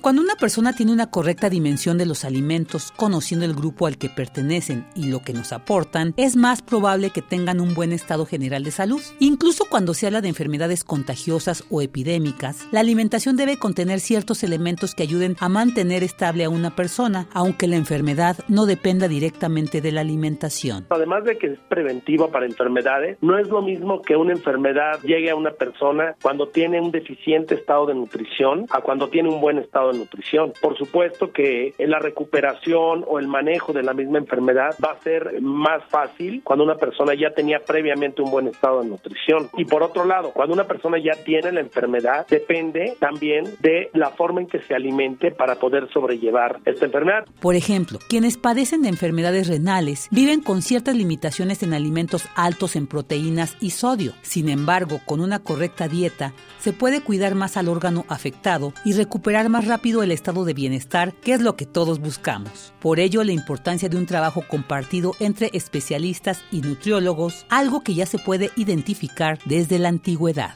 Por un lado, la nutrición es eh, preventiva y por otro lado es un buen acompañante cuando ya se tiene instalada alguna enfermedad. Y eso es precisamente lo que le da cabida a los nutriólogos en los cuerpos de salud, sí, en este gran equipo para atender las enfermedades, tanto el médico tratante o el médico general, el médico especialista y cada vez el nutriólogo forma con mayor importancia parte de este gran equipo de salud y entendiendo la nutrición ya como una ciencia, que es algo que ya se desde la antigüedad con los grandes médicos Galeno, Hipócrates, Basalius y todos estos tan interesados en la medicina, ya empezaban a dar asomos de la importancia de la nutrición, no nada más de la terapéutica médica, clínica, ahora con medicamentos, sino como un coadyuvante de alimentación, tanto profiláctica o preventiva como en el manejo.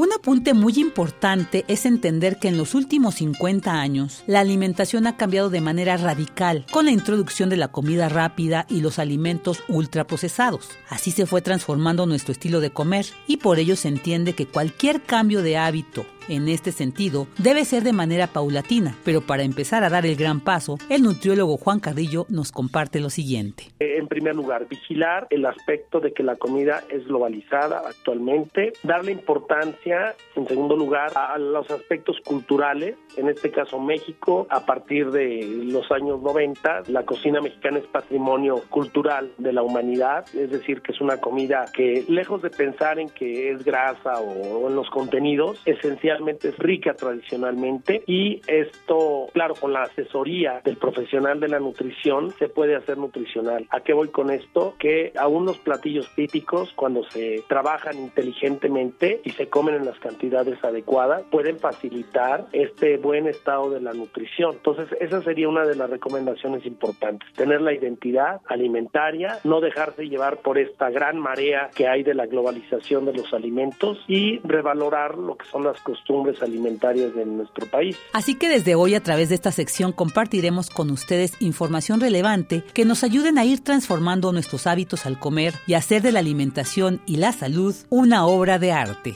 Para Prisma RU, Virginia Sánchez Machuca. En la producción, Rodrigo Aguilar. Gracias a nuestra compañera Vicky. Vamos ahora a la sección de Ciencia Real de Dulce García y que hoy nos trae el tema Inmensa Bola de Fuego.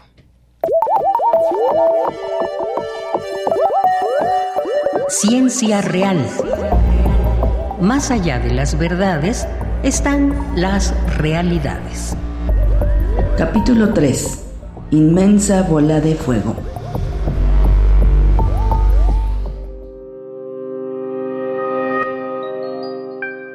Sol de los incas, sol de los mayas, maduro sol americano, sol en que mayas y quichés reconocieron y adoraron, y en el que viejos aymares, como el ámbar, fueron quemados.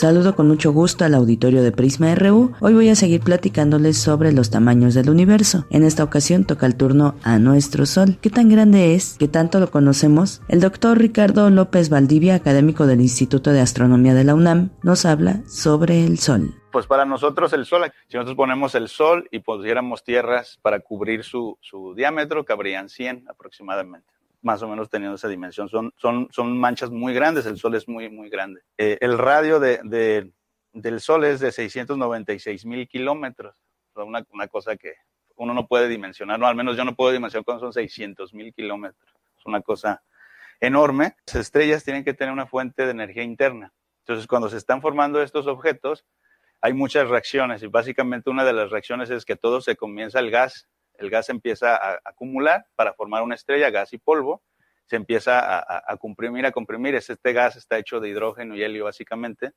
y conforme se va contrayendo, se va calentando.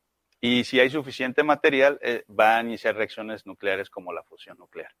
Y va a empezar a convertir hidrógeno en elementos más pesados cuando convierte hidrógeno en elementos más pesados es cuando comienza su radiación y comienza a producir energía y se, y se convierte en una estrella.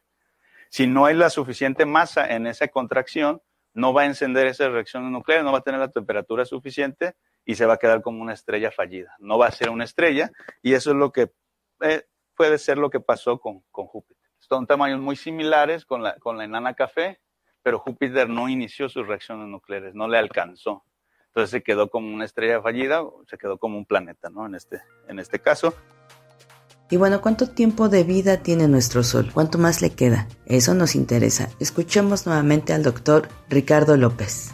Y pues nosotros en astronomía le decimos que se encuentra en la secuencia principal, es básicamente que se encuentra en su etapa más, eh, ¿cómo decirlo?, más larga de la vida de una estrella y más tranquila también. Entonces nosotros lo relacionamos con una con un valor de la gravedad superficial que va relacionado con el tamaño y ese número es 4.4. En términos de otras estrellas, estrella Uya Scuti, la estrella eh, que se conoce más grande, 1700 veces el tamaño del Sol, el radio del Sol es, es, un, es un monstruo, ¿no? Es una cosa enorme. ¿no? Porque hay diferentes, porque es como la, son como las personas. Habemos gente que es chaparrita, mediana y grande. Es que si comen mucho, se hacen grandes. Si comen poco, no se hacen tan grandes. Las estrellas nacen, crecen y también mueren. Algunas explotan y algunas solamente se, despojan de sus, de sus capas. Se hacen grandes, grandes, grandes que se van quitando capas, se van quitando piel, se van quitando piel hasta que queda solo un huesito. Y ese huesito, ese esqueleto, es una cosa que se llama una enana blanca. Es solo el centro, es solo el centro, que es como algo que se ve aquí, mira, son pequeñitos. Entonces, dentro del, del, del término de las, de las estrellas o del ámbito estelar, pues la, el Sol es una estrella enana, que lo conocemos una estrella enana, está en la, en la secuencia principal. Nosotros consideramos al Sol como una estrella enana y nosotros en astronomía tenemos una clasificación para, para clasificar las estrellas vaya y se hace a través de letras y eh, cada letra pues tiene un rango de temperaturas. En el caso de nuestro Sol, la, la, estrella está catalogada como una estrella tipo G2, que eso equivale más o menos a 5.800 grados, o sea, más preciso a 5.777 grados Kelvin, que son básicamente grados. Entonces, esto estamos hablando de la temperatura en la fotosfera, la parte que podemos ver, no es la temperatura que está en el centro, que esa es de algunos millones eh, de grados Kelvin. Y pues su masa es algo así como 10 a la 30 kilos, ¿no? Es 2 con 30 ceros. O sea, es una cosa enorme. Y pues tiene la masa de, de alrededor de 330 mil veces la de la Tierra. Nuestro Sol es una estrella enana del tipo G2 con esa temperatura, 5777 Kelvin. Tiene una gravedad de 4.44 que lo hace que esté en la secuencia principal. Pues hay un poco de información sobre nuestro Sol. La siguiente semana les seguiré hablando sobre los tamaños del universo. Por ahora me despido, agradezco mucho su atención. Los dejo con una frase con Deyanira Morán. Que tenga muy buena tarde. El Sol nunca ve la sombra. Leonardo da Vinci.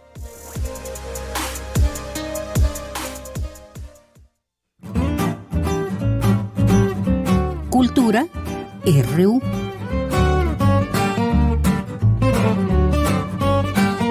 Vamos ahora con Tamara Quiroz y Cultura.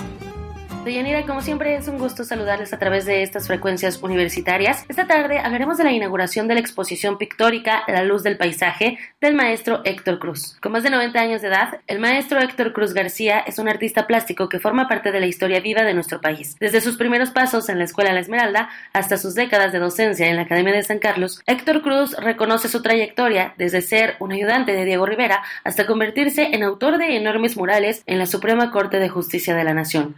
La obra de Caballete del maestro Cruz también ha recibido elogios en la poesía de Carlos Pellicer y ha sido reconocida por la crítica de arte Raquel Tibol, entre otros logros en su carrera. Sobre la inauguración de La Luz del Paisaje, conversamos con el maestro Héctor Cruz. ¿Qué nos puede compartir sobre este trabajo que ha realizado para esta exposición? Sí, bueno, pues es trabajo de cerca de un año, o dos años, y he tenido el privilegio de haber conocido al doctor Javier Torres, maestro de filosofía de la UNAM, que es el, el, el dueño de este espacio este, maravilloso, ¿no? extraordinario, centro cultural. Me ha ofrecido generosamente el espacio para realizar esta exposición que le, que le hemos titulado La luz en el paisaje. ¿Cuántas piezas conforman esta exposición? Yo creo que son alrededor de unas 40, más o menos 40 obras de diferentes lugares, diferentes conceptos del paisaje. ¿no? Maestro Cruz, usted estuvo en la Academia de San Carlos, además de La Esmeralda, y bueno, es una gran trayectoria, ya son muchos años como artista plástico y de hecho está en estos micrófonos universitarios. ¿Qué nos puede compartir de su experiencia en la máxima casa de estudios y también pues todos los trabajos que ha realizado, ¿no? En cuanto a la educación, a la lucha de los derechos de los artistas plásticos, de autor, que también es un trabajo, es una labor. Pues sí, son muchas de las actividades que he tenido que se han dado de alguna manera, de manera natural, espontánea. Bueno, mi trabajo dentro de la Academia de San Carlos, primero era yo maestro de la Esmeralda y bueno, hubo la oportunidad de participar en concursos de oposición para ocupar algún, una cátedra de pintura en la academia y obtuve, gané este concurso de oposición para tener, tener una cátedra de pintura ahí en, en, la Academia de San Carlos. Y bueno, es, una trayectoria eh, muy apasionante porque me entregué con siempre, con siempre con una gran pasión a la enseñanza artística. Y, y así Gradualmente, eh, mi trayectoria fue de ser miembro del Consejo Técnico, eh, miembro del, de las comisiones dictaminadoras y, en fin, hasta llegar a, ser consejero universitario en la época del gran rector Javier Barros Sierra. Esa es eh, mi, trayectoria ¿no? dentro de la Academia de San Carlos. Son varias las aportaciones que ha dado a, nuestra historia en nuestro país, maestro Cruz, y me gustaría también conocer un poco más. Vaya, ha pasado por diversas situaciones sociales, ¿no? Terremotos, cosas que no están en nuestro alcance como controlar, por decirlo de alguna forma. También ha tenido pues estas colaboraciones con otros grandes artistas, ha inspirado a otras generaciones. ¿Qué nos puede compartir de, eh, de Héctor Cruz en este 2023, casi 2024? Pues después, por ejemplo, también de una pandemia, ¿no? Los artistas plásticos pasan gran parte de su vida en, sus estudios, creando, ¿no? Consigo mismos. ¿Ha cambiado usted en estos años? ¿Cómo ha evolucionado también? ¿Qué nos puede compartir? Pues de manera más personal, de viva voz, porque lo podemos ver en sus pinturas, pero de viva voz es diferente. Pero sí, son diferentes experiencias, diferentes etapas de la vida, ¿no? Y eso se refleja en la obra de arte, ¿no? Después de haber hecho toda una serie de obras de carácter mural, como es el caso de, los mis murales en la Suprema Corte de Justicia de la Nación, que yo titulé Génesis, Nacimiento de una Nación. Esto fue eh, gracias al, a la intervención de Miguel Limón Rojas, que, que fue el que propuso que le propuso al presidente Ernesto Cedillo que yo fuera el autor de esta obra que significaba un regalo para la Suprema Corte con motivo de la llegada del año 2000. Así fue como realicé esta obra mural. Y bueno, pues esta parte de mi actividad como pintor muralista prácticamente ahí terminó después de haber hecho una serie de murales en mi trayectoria, en mi vida artística. Y bueno, pues ahora he estado dedicado al paisaje, porque me encanta mucho el paisaje. Yo creo que mi encuentro con el gran poeta Carlos Pellicer fue también una parte que influyó, que influyó en, mi obra del paisaje, ¿no? Porque pues a él le encantaba mucho el, campo, la belleza de, lo que es el, el, campo y los espacios maravillosos. Y bueno, pues este, él fue de alguna manera el que me inspiró y me motivó. Cuando él estuvo aquí, tuve el privilegio de recibirlo aquí en la casa, vio un cuadro, un cuadro que dijo, Maestro Cruz, este es el Génesis. Y me impresionó el concepto de Génesis porque sí era como, aquí nace eh, Héctor Cruz en el paisaje, lo, entendí así, ¿no? Su paisaje de Héctor Cruz, ¿no? la característica del paisaje de Héctor Cruz, ¿no? Porque además trato de hacer un paisaje que no se parece a ningún otro, ¿no? Entonces es un, una visión muy, muy especial del carácter de mis paisajes, ¿no? Maestro Héctor Cruz, sobre esta inauguración, tengo entendido que también están preparando, bueno, eh, esta exhibición que también reunirá a, grandes personalidades. Sí, estamos con un gran entusiasmo de la inauguración de la exposición. Todos mis amigos están invitados, este, usted está invitada, en fin, ¿verdad? Este, compartir mis experiencias, mi obra con todos los amigos, con todas las gentes maravillosas que, que, que me han seguido, pues es algo muy, muy, este, muy especial, ¿no? Un evento. Entonces, tenemos dos eventos, dos inauguraciones prácticamente. Primero es con una entrevista con Antonio Crestani, un amigo intelectual que fue muy importante en la época de Rafael Tomás de Teresa, ¿no? Fue el segundo a la frente de la de la, de la actividad cultural que se, se, desarrolló en esta época, ¿no? Y al día siguiente habrá un concierto de Mariana Chávez Lara, eh, son, son, dos eventos que yo llamaría muy festivos eh, para compartirlo con, con, el público, con los amigos, con todo el mundo, ¿no? Sí. Sin duda, esta es una celebración, maestro Héctor Cruz, a su trayectoria, a su trabajo, a las aportaciones que ha realizado. Importante conocer este esfuerzo que ha realizado, pues, más de siete décadas. Pues sí, he tenido una serie de experiencias eh, muy interesantes, siempre con una entrega y con tratar de ser siempre mi actividad este, de lo más honesta posible, en mi eh, actividad como también como, como, como apoyo a los artistas de la Plástica Nacional, pues sí, presidente de la Sociedad Mexicana de Artistas Plásticos, siempre preocupado por los derechos de autor de los artistas. Y así hice convenios de derechos de autor con Italia, con Francia, con España, etcétera. Y por último, eh, bueno, uno de los más grandes logros fue eh, después de que se acabó la exención del pago de impuestos de los artistas, de todos los artistas, convenimos que, los artistas plásticos podrían pagar sus impuestos en especie. Y eso fue un exitazo muy grande porque junto con el entonces secretario de Hacienda, Francisco Gil Díaz, convenimos en este, en este acuerdo, no solamente de que pagaran los artistas con su obra, sino también la creación del Museo del Pago en Especie, que es un, un lugar muy, muy especial en el antiguo arzobispado que está a un lado del Palacio Nacional. Pero repito, este, este logro yo creo que fue muy importante para el acervo cultural del país, porque además toda la obra que se paga en especie va a hacer, a estar exhibición en todas las casas de la cultura de la República, hasta en embajadas de México en el mundo.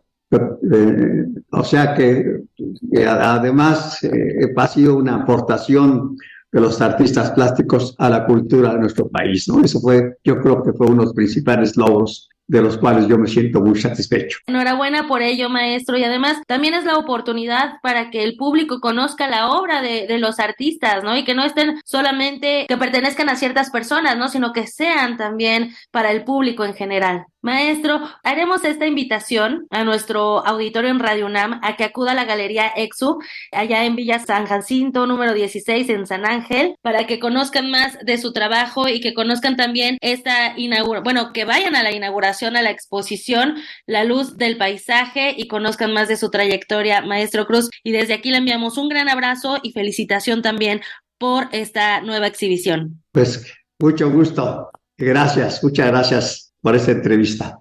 Héctor Cruz es artista plástico y autor de la exposición pictórica La Luz del Paisaje. Hasta aquí la información. Que tengan excelente tarde. Bueno, ya nos despedimos. Lo esperamos mañana en punto de la una de la tarde con más información. Y a nombre de todo el equipo, soy de Yanira Morán. Hasta mañana. Radio UNAM presentó Prisma RU. Una mirada universitaria sobre los acontecimientos actuales. Prisma RU. Relatamos al mundo.